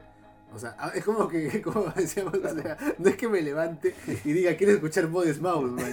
No es así, pero como, o sea, sí me levanto y diría, oh, quiero escuchar Lover If We Made It, man. just. claro O puta, tal vez quiero dedicar, o sea, vos, o sea, tienes de referencia de repente algo de 1975 por ahí, man. just. Y eso es chévere, tener de referencia a un artista.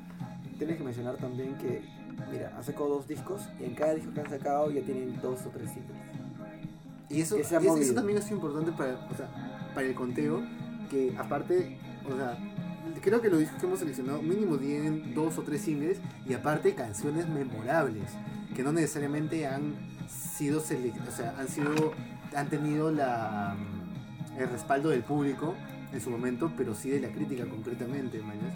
O de repente no han sido tampoco tan, no han tenido tanto foco y, y- y hemos visto y hemos podido criticarlas y estas canciones son sobresalientes y creo que este ha sido el caso de 1975 singles y aparte canciones sobresalientes Claro, sobresaliente del disco en realidad. Eh, tenemos que cerrar con un comentario final de este disco. Yo lo recomiendo, me ha sorprendido bastante en realidad. Pensé que no se hacían ese tipo de, de- de- de discos en, en la música rock mainstream. Me he equivocado. y eso está bien, porque hay que equivocarse para atención a cosas nuevas. exacto Sí. es chévere. Esa es la intención también de este podcast. ¿no? Se, o sea, lo bueno de, Be este- lo, lo bueno, exacto. Lo bueno de esta generación es que estamos teniendo una difusión enorme y bien rica de estilos musicales. Pero lo que sucede a veces con los nichos es que te, te, te- te cierras tanto en un estilo musical que te pierdes todo lo que engloba más esta generación. ¿no? Entonces, por eso hemos, esa es la intención también de hacer un estilo Bueno, luego de un breve receso para bocadillos, para tragar, para tragar algo, eh, bueno, otra vez nos comemos nuestras palabras porque realmente My Chemical Romance nunca se desinfló, No, nunca se desinfló. maldita sea. O sea, tal vez ya se pupió, sí se puede decir que se, que se pupió. De hecho, dicen que se separaron cuando estaban haciendo el quinto álbum. Ya, pues. O sea, en medio, no, no sé qué, no llegué a enterarme qué pasó exactamente, pero sí, o sea, el cuarto álbum y el álbum que desecharon, ahora que le, que le hemos estado este, dándole una oída al álbum que desecharon también este eh, para el cuarto álbum y que salió este, el, el Danger Days, este, o sea, tienen, eh, tienen temas tan buenos como sus anteriores discos, o sea, de hecho, este es un disco más popero. De hecho, también entiendo un poco por qué prefirieron lanzar este y no lanzar el otro. Hay un concepto detrás, igual, igual que Black Parade, ¿o no? Eh, de hecho, eh, todos los discos de la banda, como te comenté, es un toque, tienen un concepto, pero tal vez empiece a estar mejor eh, aterrizado a partir de la Black Parade, ¿no? Pero sí, desde antes ellos ya vienen trayendo eh, cada disco con un concepto particular. Y, y en este caso, este cuarto disco es sobre eh, un grupo de superhéroes. Tal cual. Básicamente, tal cual, un grupo de superhéroes. Este, lo chévere, o sea, lo, lo particular es que este se llama, ¿no? Eh, tiene como un subtítulo eh, La verdadera vida de los maravillosos juguetes para matar o algo así, ¿no? Killers, The Fabulous The True Lives of the Fabulous Killers. Y el disco que no sacaron y que iba a salir en vez de este se llama eh, Armas Comunes, o por el estilo. Me estás hablando durante 2012 o 2013. O sea, iba a salir en el 2010, lo desecharon y ese terminó saliendo en el 2011. El Danger Race también salió en el 2011. Qué jodido eso, volver a hacer otro disco. Alucina, pero, o sea, entiendo un poco por qué le llamaron de esa manera, porque este ya tiene otras influencias, siguen en esa, eh, con esa mezcla de ritmos, le meten más, más el power pop, power rock. Eh, y por otro lado, eh, el otro disco es más, eh, se podría decir que está más cerca del segundo disco que del tercer disco. Entonces por ahí entiendo de que de repente pensaron que iba a sonar más de lo mismo. o- Exacto. Creo que a veces cuando llegas a un punto alto ya dices, puta, ¿sigo lo mismo el ritmo o hago algo, algo completamente diferente? ¿no? Entonces, Y bueno, entonces este, ese es un poco el pie para, para también seguir con... a- a- hablando de, de- una banda que, que también habíamos comentado un poco, pero que no le habíamos incluido formalmente en el listado. ¿por qué ahora sí lo, sí lo añadimos? Pero mentira, no, o sea, en verdad eh, le hemos añadido porque, o sea, sí, tienen como 40 álbumes creo, y tienen 30 años de trayectoria. De hecho, eh, ellos Ah, el mismo huevón lo dijo un día antes de entrar a rehabilitación que ellos están desde finales de los 80 y rompe su guitarra. ¿Ellos qué? Que ellos, el, el mismo cantante dijo que ellos están desde 1988 O sea, y que no les pueden dar un minuto. Entonces ya saben de quién chucha estamos hablando. entonces sí, Green Day está en el conteo. Eh, creemos de que, o sea, de hecho es una banda histórica, es una banda ya de rock, o sea, clásico mundial. Eh, pero es una banda que en realidad, o sea, han, han seguido sacando temas en su línea, pero realmente, no, o sea, en- al menos en este siglo XXI, no han ofrecido algo tan, tan memorable como de repente en los 90, ¿no? Que creo que fue su, su mejor... ¿De qué disco estamos hablando? Porque un culo de disco que ha salido. Claro, han salido un culo, han, salido un culo de discos de Green Day en este siglo XXI, increíblemente, porque para mí solamente había salido este 21 Century Breakdown y American Idiot y, no existe- y el último que cabe es realmente eh, creo que sí eh, son buenos singles, son hits los que las canciones que vamos a nombrar de, de, del American Idiot, que se han tenido, eh, se han marcado la época, ¿no? O sea, al menos eh, podemos hablar en varios aspectos, ¿no? Musicalmente. Ah, Ahí fue la, prim- la, prim- primera vez, o sea, este, con este disco fue la primera vez que vieron a los Green Day con camisa negra y pantalón negro y con corbata roja con cuadrados, ¿cierto?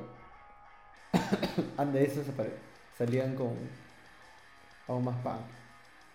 Sí, creo que acá eh, eh, lo, lo que trata de hacer este Green Day es actualizarse a la moda emo. Es básicamente, o sea, Es agarrar la cuota de... exacto, porque tú cuando veías a, a- a Green Day, tú pensabas que era una banda que no tenía más de dos álbumes atrás. Sí, Y eso, Siempre, o sea, siempre no conocías el Duki, o sea, al menos cuando salió y yo tenía esa edad, yo no tenía perra idea de que era el Duki, de que era Basket Case, o sea, La que mierda. nada, nada, o sea, simplemente salió la banda, salió tocando American Idiot y de la nada, este, como que todos decían, sí, super álbum, bla, bla, pero nadie te hablaba de que, de, de- de que, de que tenían 10 años de trayectoria, ni de que habían sacado tal canción anteriormente, o sea, era como, era como si la banda hubiera salido de la tierra, de la nada, con este disco. Ajá. O sea, entonces yo creo que de repente trataron de hacer ellos mismos un rebranding, ¿no? De repente como cuando salió el AM de Arctic Monkeys, Igual. como que a pesar de ellos ser este, ameri- norteamericanos, tal vez fue su salida mundial, fue la salida mundial de Green Day. Me, me recuerda un poco la- lo que sucedió con Metallica con Load. Exacto, o sea, es como un disco que te lanza, o sea, Pero en este caso suena- para un nuevo público, ¿no? Para Sí. un nuevo público. Y, y, y creo que, o sea, igual creo que son canciones, o sea, la clásica canción de pop punk, eh, memorable, este, coreable, ¿no? Este, pogueable, o sea, rock de estadio también. Y son buenos elementos, o sea, son tres tipos tocando y pueden man- mantener a la gente atenta hasta 3, 4 horas sin ningún problema. man. Tienen la cantidad de hits para Y hacerlo. aparte también. que, puta, el Bon de Billy es un buen frontman. Es un buen frontman, man. o sea, tener una banda de tres personas y ser tan famoso no es sencillo. weón. Sí, pues. O sea, no es nada fácil, o Y sea, casi 40 años. casi 40 años en el negocio, man. O sea, y a pesar de que Tricul ya se ve gordo y todo, y, y sigue queriendo parecer punk, pero, pero al menos yo creo que a Billy, a Billy Joe, o sea, Le, le crees a un flor. Aún le creo el floro, aún no lo veo tan tío. O sea, no, no es un Robert Smith, man. No, puta madre. Se pinte los ojos a un chill, man, no me molesta. Este, y, y también interesante este disco, ¿no? Porque es una crítica a la sociedad norteamericana de la época. Es un disco que critica también este, la, eh, las separaciones de familias, el consumo de drogas, eh, como que el- el- el- los, los conflictos familiares, ¿no? De padres separados, chicos sin un rumbo claro, o sea, y, y te cuenta una historia en sí, ¿no? Este disco un poco. Creo que también quisieron este, meterse en esa onda eh, Green Day, ¿no? Otra vez. El álbum conceptual, ¿no? Porque, o sea, Jesus of Suburbia, que es la canción que estamos escuchando ahora, o este... O sea, tiene varios actos, pues, ¿no? Y te cuenta una pequeña historia de justamente un chico, este, problema, que se va de la casa y que es básicamente un alter ego de Billy Joe, ¿no? Y entonces eso es chévere, ¿no? Porque por un lado también es como que ves que el, el, el- el ambiente donde suele pro- proliferar o crecer el, este, las bandas de punk o el punk sigue siendo el mismo, man. Y de repente ahí tiene algo de verdad y, y chévere, bien, bien por esa generación, man. El punk ha cambiado bastante en realidad. De 2003 al 2019 ha cambiado demasiado. O sea, sí se ha vuelto más. Ha vuelto a lo under tal vez un poco. Ha vuelto a, a, a sonidos este. No sé, más este. secos, cortos, no tan melódicos tal vez. Creo que eso es lo que tiene esta generación de pop punk, ¿no? Eh, que es eh, de- la generación del 2004, 2005, 2006. Eh, que es un, un, un punk, punk melódico, pues, ¿no? Este, y sí, pues ahora se puede, o sea, se escucha una, una tendencia totalmente distinta. Creo que también a partir de que nadie apostaba por canciones un poco más tristes o oscuras, eh, hasta el 2010, 2012 tal vez. Y creo que a partir de ahí ya eh, las bandas que querían hacer tal vez un tipo de punk más seco, de por sí, serio, de por sí oscuro, o algo el mercado te, te obliga a hacer una balada. Exacto, man. Y ya bueno, ellos tenían que hacerlo pues. No en este disco, obviamente, todavía no. Pero, en, pero, discos, en discos anteriores sí es como que. O sea, lo hacían a su manera. Wake, wake me up Hicieron, claro, o sea, en, en verdad sí, en este disco ya, eh, o sea, yo creo que Green Day acepta de que tiene que hacer lo que tiene que hacer para, Para sobrevivir. mercado, para sobrevivir, o sea, tiene que pintarse los ojos, tiene que salir a hacer esto, tiene que vestirse como los chicos nuevos, man, literalmente tiene que vestirse como los chicos nuevos, o sea, o, al- o, o, o corríjame y, y fácil, Joe empezó esta onda de vestirse como escolares eh, en, just- en el 2004 o 2003, o sea, en esa época del 2000, y de repente todos los demás lo siguieron, pero en verdad no podría decir quién fue el primero, quién fue el segundo, pero, o sea, como estábamos viendo, a veces como que tienes que Subirte al barco. subirte al barco un poco, o sea, y relanzarte como banda en esa nueva tendencia musical del momento, ¿no? Pero bueno, bueno, fue una propuesta que estaba bien hecha. No Sí, fue algo acelerada, no apresurada, no fue un Sargento Danger ni cagando. No, pues. No fue un Sargento Danger ni cagando. Tienen canciones aún que son bastante recordables. No, son canciones que... Tú te das cuenta que un disco es una mierda con una banda, después de años, no la toca. Exacto. Y en verdad, o sea, creo que es, es de lo más memorable que tienen de este, de Sí. este, de, de este siglo. Ahí, ahí en este disco en América ya, ya estaban chapando dos generaciones. La gente de mitad de los 90 y la gente de inicio de los 2000. Dos generaciones Sí. distintas. ¿no? Y de hecho, o sea, es como se aseguró 20 años más de vigencia. Exacto. 20 años más de vigencia. Es que, bueno, tam- también es, es, es, es- algo, es algo chévere, ¿no? O sea, Green Day ha sacado bastantes discos y, o sea, tal vez no todos son memorables y justamente este disco sí llega a ser memorable, ¿no? O sea, y eso te demuestra que hubo, o sea, a pesar de, no sé, que unas canciones eh, tiendan más al pop, es que, o sea, te demuestra que... Y bueno, y vamos con una canción que, que también se podría decir que es una semibalada, se podría decir. Sí. Y esto ya es eh, Green Day meets eh, YouTube, pues, ¿no? La, bono, la bonoización de, de Billy Joe. Pero sí, se prestaba para el chiste porque muchos notaban que eran. Ah, claro, o Se sea. veían- se veían jóvenes, Se joven. veían jóvenes. Por eso yo te digo, men, o sea, a mí me pasó con Green Day lo, lo que a O sea, yo ni cagando le pongo pasado. 18 años a ese huevón, pero no le pongo más de 25. Alucinar. Entonces se presta para la huevada. Es que, men, o sea, a mí me pasó con Green Day lo que le debe haber pasado a como que 40, a como a cuatro generaciones con Red Hot. Pensar que acaban de salir. o sea, pensar que esto es. Ah, oh, me está de chicos, man, de, de, de treintañeros. Yo me imagino a la gente al final de los 90 diciendo, oh, tienes que escuchar de Californication. Y es como que, oh, este, esta banda está desde finales de los 80, weón, ¿qué estás hablando? Exactamente. Y de hecho también eh, es un fenómeno interesante porque también hemos incluido a Red Hot, pero no necesariamente con algo como de la, ep- de la época de este disco, sino No. como de más adelante, Más adelante. de la época de, de que, lo- que ya los discos de, de, de Green Day no nos parecían tan, tan buenos o tan, este, ¿cómo se podría O decir? sea, yo, quiero, yo, Sólidos yo quiero darle, yo quiero darle un- una escuchada más adelante al, 1, 2, 3. Ah, ya, claro. Más adelante. Claro. Porque sí, eh, conocer un par de- amigos que me, sí se pagaron con sus discos, recuerdo. O sea, yo he escuchado el 1 Ajá. Eh, y poco del 3. Y en verdad, o sea, es el, es el pop punk de Green Day. O sea, tiene ese.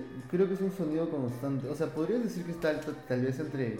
O sea, no, es, no hay Boulevard of Broken Dreams, pero es, no sé, entre un American Idiot y un Basket Case. O sea, toda esa, toda esa gama de guitarras rápidas, eh, buenas líneas de bajo, baterías rápidas y melódico. O sea, creo que Green Day se ha mantenido en esa línea de hacer canciones melódicas. Que no me parece mal, que me parece. O sea, pero que no. O sea, no me parece que, que haya sacado algo tan trascendente, tal vez, como, como el American Idiot. O sea, que también es una, una crítica clara y directa a Bush, pues, ¿no? Por, por, por ese lado, ¿no? Por ese lado. Por el lado político también, o sea. eh, de hecho, intentó hacer lo mismo con el 20th Century Breakdown. Y es que Pero- luego de eso, es que hace el 1, 2, 3, pues, ¿no? Sí, fue O a sea, los dos años, menos de dos Ya años. ve que esa fórmula no. 2011, 2012, 2013 fue. Y algo que también me, me parece muy interesante es de que tú ves eh, imágenes de el American Idiot, del corazón, y ves las portadas de esa época, y básicamente va por la misma onda. Corazones con granadas, o este, corazones sangrantes, o amantes este, sangrando, o amantes llorando. Todavía el movimiento emo todavía movía. Era un movimiento emo, o sea, pero, o sea, no sé si llamarle emo, o sea, era como si fuera una moda emo, y las bandas trataban de verse como esa moda, pero sonaban eh, Diferente. Dentro, ajá, dentro de un varia, dentro de un abanico diferente de pop punk, cada uno con sus propias particularidades. O sea, creo que lo, lo- lo veo un poco así porque, eh, o sea, no sé, eh, según lo que he escuchado a veces del emo, o sea, eh, diste un poco de estas propuestas. O sea, creo que lo más cercano al emo tal vez podría ser el- eh, lo- los toques de hardcore y post-hardcore que tiene My Chemical Romance, pues, ¿no? Claro. El primer disco que me cargó me suena. Sí, claro, tiene más screamo. O el segundo de- disco que me cargó. Máximo, claro, exactamente. Y bueno, esta canción, como decíamos, era como un poco una semi, semi balada, pues, ¿no? y entonces, este, vamos, vamos con la canción que decíamos de que justamente era la anterior a esta, ¿no?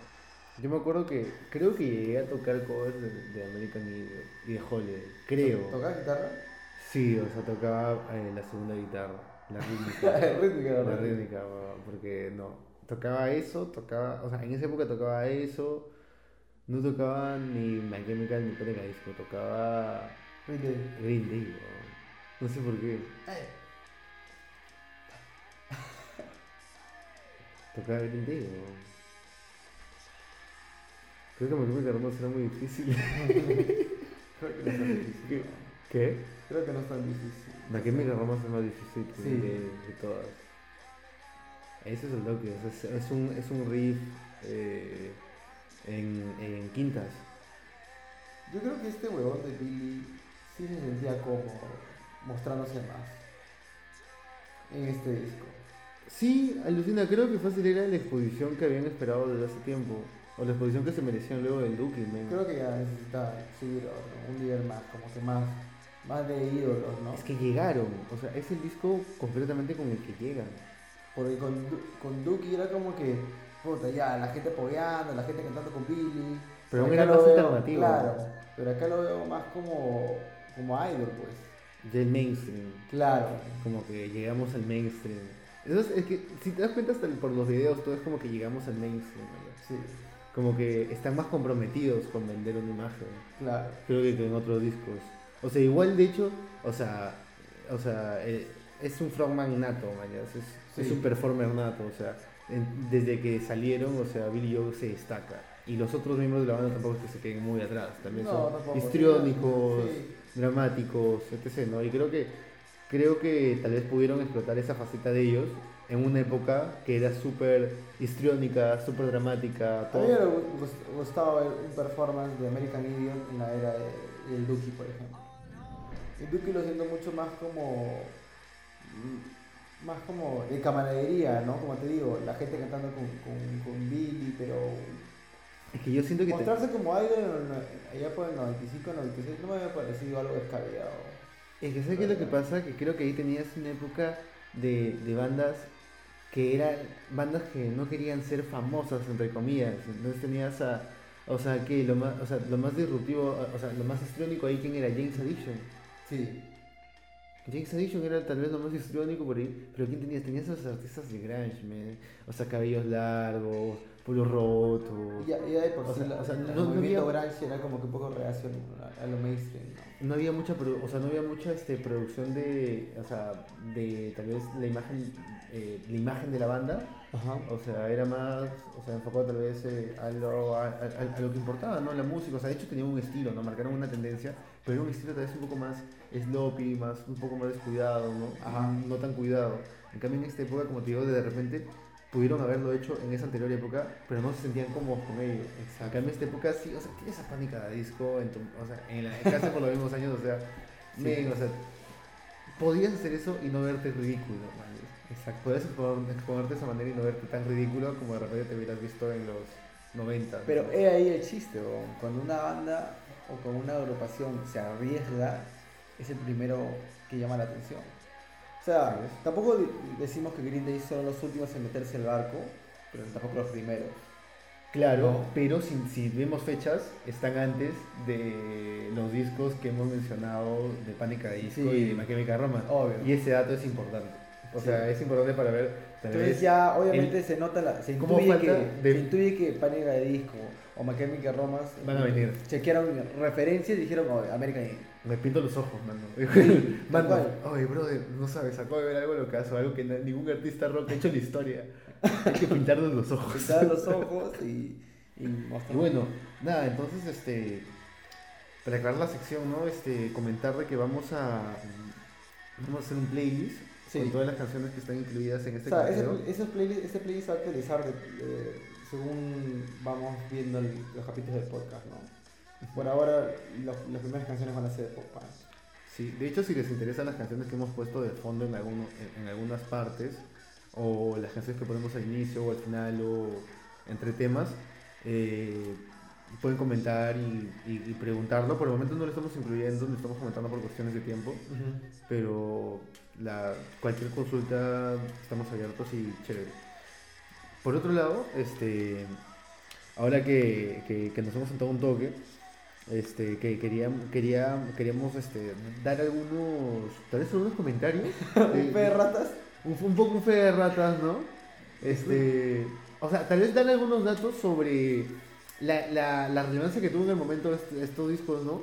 Yo Ajá. quería comenzar tal vez comentando por, por The Black Parade, ¿no? De que, bueno, Pero, ya- espérate, eh, hay que tener en cuenta que probablemente nuestro público objetivo no esté tan al tanto de lo que, cómo era y, y cómo, cómo, cómo infería la gente que una banda era popular. O sea, no sé si ustedes están enterados, pero existía una lista que se llamaba los Billboards, ¿no? Cosa que ahora nadie le presta ni puto caso. Porque no, no, no vale para nada. Pero en ese entonces, ¿cuáles eran los medios de difusión? O sea, si apareciese en tales lugares como MTV, O verdaderamente las revistas también. O la ¿no? revista. Por eso, por eso hace mucho estos artistas han estado.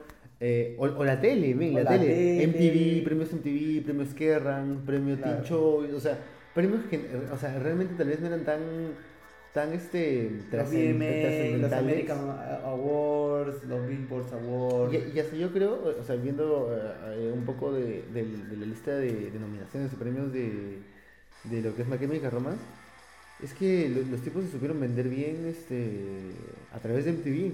Sí.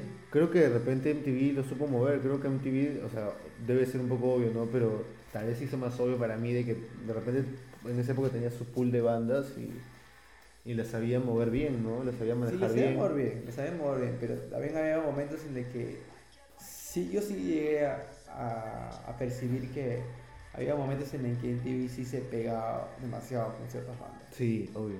Y justamente, o sea, Green Day no fue el caso, obvio, ¿no? o sea hubieron... Pero- sí, Green Day no, Green Day no fue tanto, pero por ejemplo hubieron nominaciones hasta en MTV de Asia para, para, para My Chemical Romance.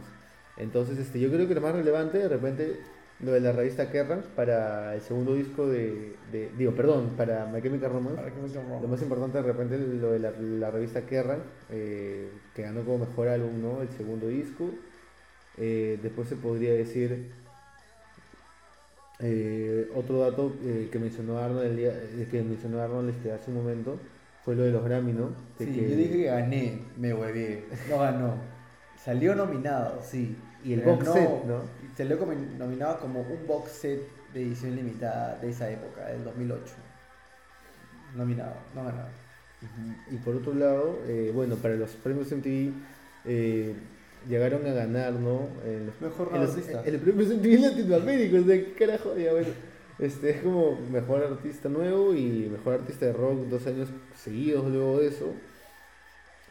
Y por otro lado, eh, también eh, que queríamos comentar, ¿no? De que, como, como mencionábamos al inicio, ¿no? En estas listas de, eh, de revistas importantes también estaba, ¿no? La, la lista de Rolling Stones, que hasta el momento sigue siendo sí. aún algo reputada, pero, pero pucha, no sé, a veces salen cosas como que las mejores, las mejores líneas debajo y de la nada te ponen Love Will Tear Us Apart de Joy Division y tú sabes que Joy Division tiene canciones como Disorder y es como que... Claro, y uno dice, eh, puta, como, como- que ajá, ya. como que ya, o sea... Como que se nota cierta desesperación y llama la atención. Ah, sí, como cualquier huevada, como voy a, voy a, voy a agarrar una canción de esta banda que es conocida y la voy a meter en mi listado y seguro pega. La cosa es generar debate y la gente diga sí, la apruebo o no, me da pincho, ¿no? Claro. Entonces, The Black Parade obtuvo el puesto número 20 en la lista de los mejores álbumes del, 2016, del 2006 de, justamente la, la Rolling Stones. Eh, y este, por otro lado, eh, cabe señalar de que, como decíamos in- a- este, eh, hace un momento,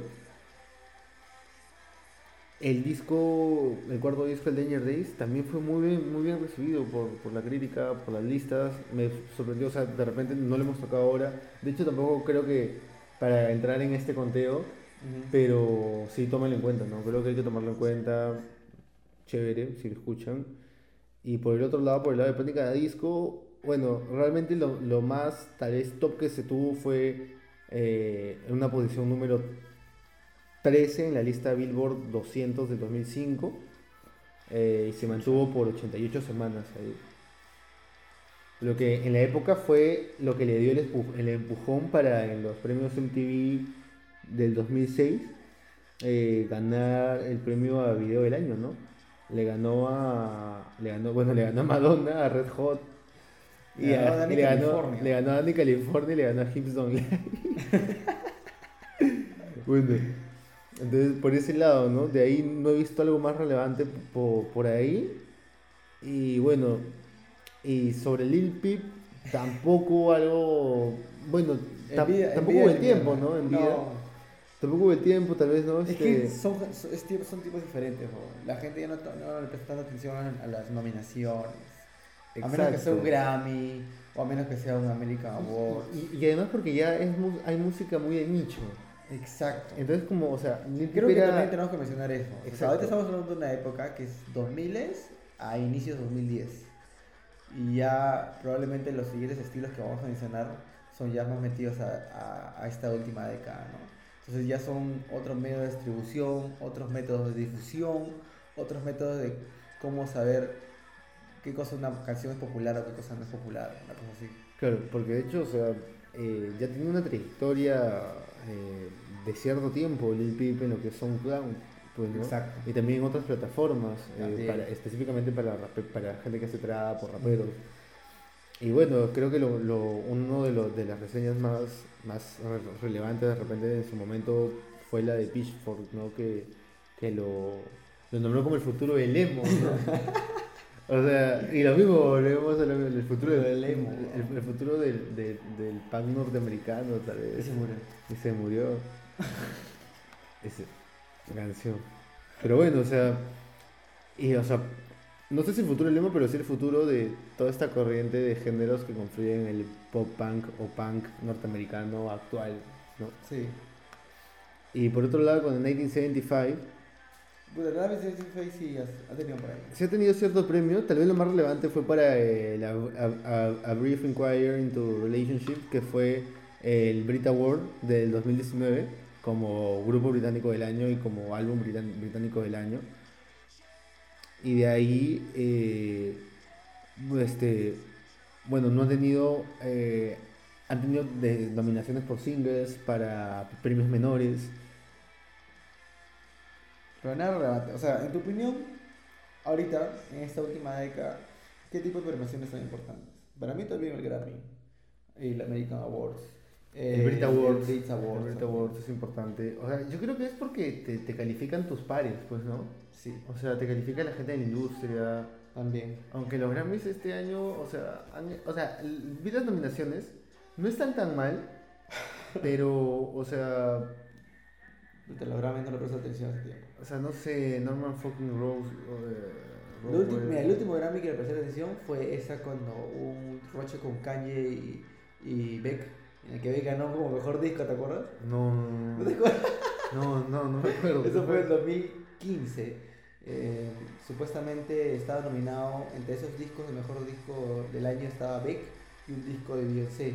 Ya. Y supuestamente ganó Beck y Kanye estaba a punto de subir a quitarle el micrófono le metieron un puente. A, quitar- a quitar Cállate. el micrófono a Beck y Beck en vez de hacerse huevón, puta, le dijo, sube, sube si quieres decir algo. Y le enfocaron Cañecito para el así como, no, no va a decir nada. Fue, ya fue, ya, ya fue, ya fue. Busted, busted. Sí, sí. Pero claro, pues todo el mundo tenía como favorito en ese momento a Beyoncé, pues, ¿no? Y que salga este huevón de Beck, Claro. pero como que ya al quinto. Sí, o sea, entonces, o sea, coincidimos en que de repente los premios importantes aún son los de la industria, porque los de revistas o los de Ya, tú eres su televisoras, no, y también están bien amañados por el otro lado, Sí. ¿no? O sea, no, no decimos que lo de la industria no, pero al menos, o sea, creo que sus academias o la gente que vota de repente tienes mayores credenciales que los directores de un canal particular que quieren mover tal vez un artista. Yo creo que los. Grammys también eh, tienen cierta presión, ¿no? Cuando ya ven que mucha gente está diciendo, oh, ¿por qué no nominaste a huevón o a esta huevona? Como que ya dice, ya, para la próxima hay que pues, Claro, mencionarlo. pero, pero, pero también eso influye en que mayormente eh, se nomina a artistas más mainstream o, o más pop, ¿no? Entonces creo que por ahí esa es la falencia de tal vez este tipo de premios, ¿no? O sea, de, de los premios en sí, Sí. o sea, que premian tal vez a veces lo, lo más exitoso como que contundentemente en cifras, ¿no? Sí. Lo más exitoso contundentemente en cifras, ¿no? Ventas o, o descargas. O- número de o. O, o, cuántos estadios llenó, huevas así, pues, ¿no? O sea, cuántos tú, cuánto duró su tour, cuántos discos has sacado, qué tan, qué tan conceptuales. O sea, huevas que sean muy superficiales y notorias, ¿no? Pero que sí, pues, le dan cierto, cierta relevancia, cierto respaldo al contenido que, que, que se está impulsando, pues, ¿no? Cierto. Y bueno, creo que, ese- creo que eso, eso sería, eso sería todo, ¿no? Eh, Todo por hoy. sobre, sobre, claro, todo por hoy sobre el, el pop punk. Y bueno, y también mencionar un poco de lo malo, pues, ¿no? O sea, creo que lo habíamos mencionado en, en- en un primer bosquejo, pero no lo íbamos a mencionar este, a- ahora. De qué onda con Give Yourself a Try de, de 1975. Vamos a hablar de eso. O sea, vamos a, o sea, creo que es hora de abrir un- una conversación acerca de ello. ¿Por ¿no? Porque es una copia. o sea, es una copia. O sea, es, un, es, un, es, un, es una, es Copia de- descarada de, ¿A de Disorder? de Disorder, man. O sea, realmente. Déjalo hacer, pe. Déjalo hacer. A ver, O sea, ya pasaron 40 años más y se va. Nadie sabe Cállate. bueno, si Lil lo ha hecho con algo de hace 10 años, ¿por qué de ¿Quién- quién- 1975? ¿Qué, ¿Qué dijiste? Lil Peep lo ha hecho con algo de hace Oye, 10 Lil Peep años. Pasa piedra porque es- está pegada a, a lo que es hip hop y trap, así que es como que samplea. Algo nuevo. Claro, Algo nuevo, claro. Como que darle una esto de rock. Pero fácil lo has ampliado, mano. Pero fácil lo has ampliado, fácil lo has ampliado. Pues se lo ha ampliado y le ha bajado la, la, la velocidad. No, le subió la velocidad. Sí. Siempre le subió la Yo me velocidad. imagino que en ese disco en el que sale esa canción, me imagino que en los créditos saldrá, pues, ¿no? Claro, como que Ian Curtis. Disorder, ¿En qué momento, Jack eh? Curtis o algo así. Intuyo, pero porque no creo que O, o, o- o Brendan Summers. Tienes que mencionar qué cosa vamos a ver en el próximo episodio. Ah, el próximo episodio. Es un eh, dilema todavía, pero tenemos sí. ahí en- en- entre las mesas el post-punk, fácil hablar un poco cómo cambió las cosas, en cuanto, como mencionaban, la forma de, de escuchar música o de vender música a inicio, al inicio de esta década. Sí. Spotify, YouTube, toda esa huevada cambió mucho las cosas. El método de- Creo que vamos a incidir mucho más en este, en un estilo de Som- música somos- según el nicho. Sí, ¿no? o sea, y en ese caso el pop-punk es digo, el, el post-punk es chévere porque es una generación, o sea, cae en una generación multiformato. O sea, yo me acuerdo que era una locura porque era, oh, este, podrías bajar un MP3 de hasta pedir este tu vinilo por, Por internet. por, por internet. O sea, es como que todo, o sea, O tenías ver- todo. empezar a, a ver eh, webcasts o transmisiones en vivo de tus bandas, sesiones en vivo. Bajarlo, pero a la vez bajar tu disco en Mediafire. Ya no tienes que esperar como huevonazo a las. Oye, espérate, voy- a pedirle permiso a mi viejita para que deje de ver su noticiero y ver en TV el domingo a las 8 de la noche porque mi banda va, mi banda va a tocar, ¿no? En la tele. Ya fue, man. Claro, y lo locazo es de que Ya en fue. esa época tú solo podías acceder a, esa, a, a ese, ese contenido o escuchando Bandcamp o escuchando o SoundCloud, SoundCloud, o bajarlo. o, baja- o lo pirateabas y lo bajabas. Y ahora Claro. es como que haces el mismo proceso, pero en recomendaciones de YouTube. Puta, Y sí. te sale Skin Shape y luego te sale Feng Suave. Y entonces como que... Claro, o sea, o sea, como que también. eh, pero llego. O sea, o eso me parece lo caso porque es como que ya no lo tienes que descargar y de verdad es música, mm, o sea, bien cerrada, Ajá. de nicho. Pero por otro lado, era como que tal vez ese, ese buscar era una sensación similar a tal vez como cuando, cuando, o sea, una comparación un poco idiota, ¿no? Cuando la gente buscaba sus vinilos y seleccionaba, esta es mi música caleta y la puta madre, y tal vez en esa época el, el, el coleccionista pirata decía como que, ay, así subo este disco para la gente, Claro. y yo este, bajo este disco no esta plataforma. Todos son links, links, links, links, links. Aparte, a, aparte a, a- veces comparten ¿no? en algunos grupos, ¿no? Como que eh, descarga ñu, cosas así, ¿no? de algún disco particular, ¿no? Yo lo, yo lo que me he dado cuenta, y es algo que fácil vamos a dar más detalles para el próximo episodio, es el hecho de cómo, son, cómo es Spotify según el país. De verdad, eh, eh, por ejemplo, en el- todo lo que es la zona asiática, en cuanto a plataformas Apple Music de Asia, de verdad hay mucha música occidental que no llega, o- y viceversa, hay música, mu- mucha, mucha, música oriental que no llega a Occidente. Entonces ahí hay, hay bandas que se pueden perder en el camino. Hay bandas que Claro. también pueden...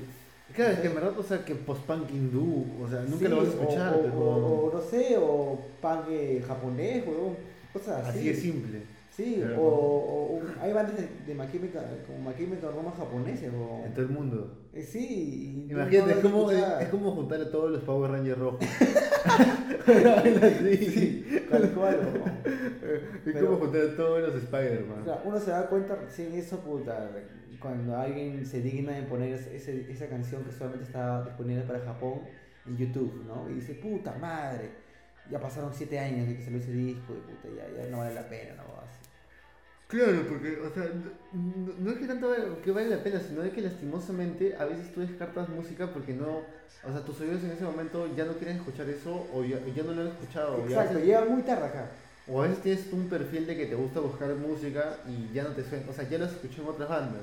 Exacto, Como dices, ya, no te, ya no te parece que vale la pena. Claro, así que chiste, ese- ya se escuchó esa huevada. Ya, exactamente. Y, y de repente sí tiene todo el valor y hasta de repente es hasta mejor, pero ya, no... Pero ya no es- del estilo.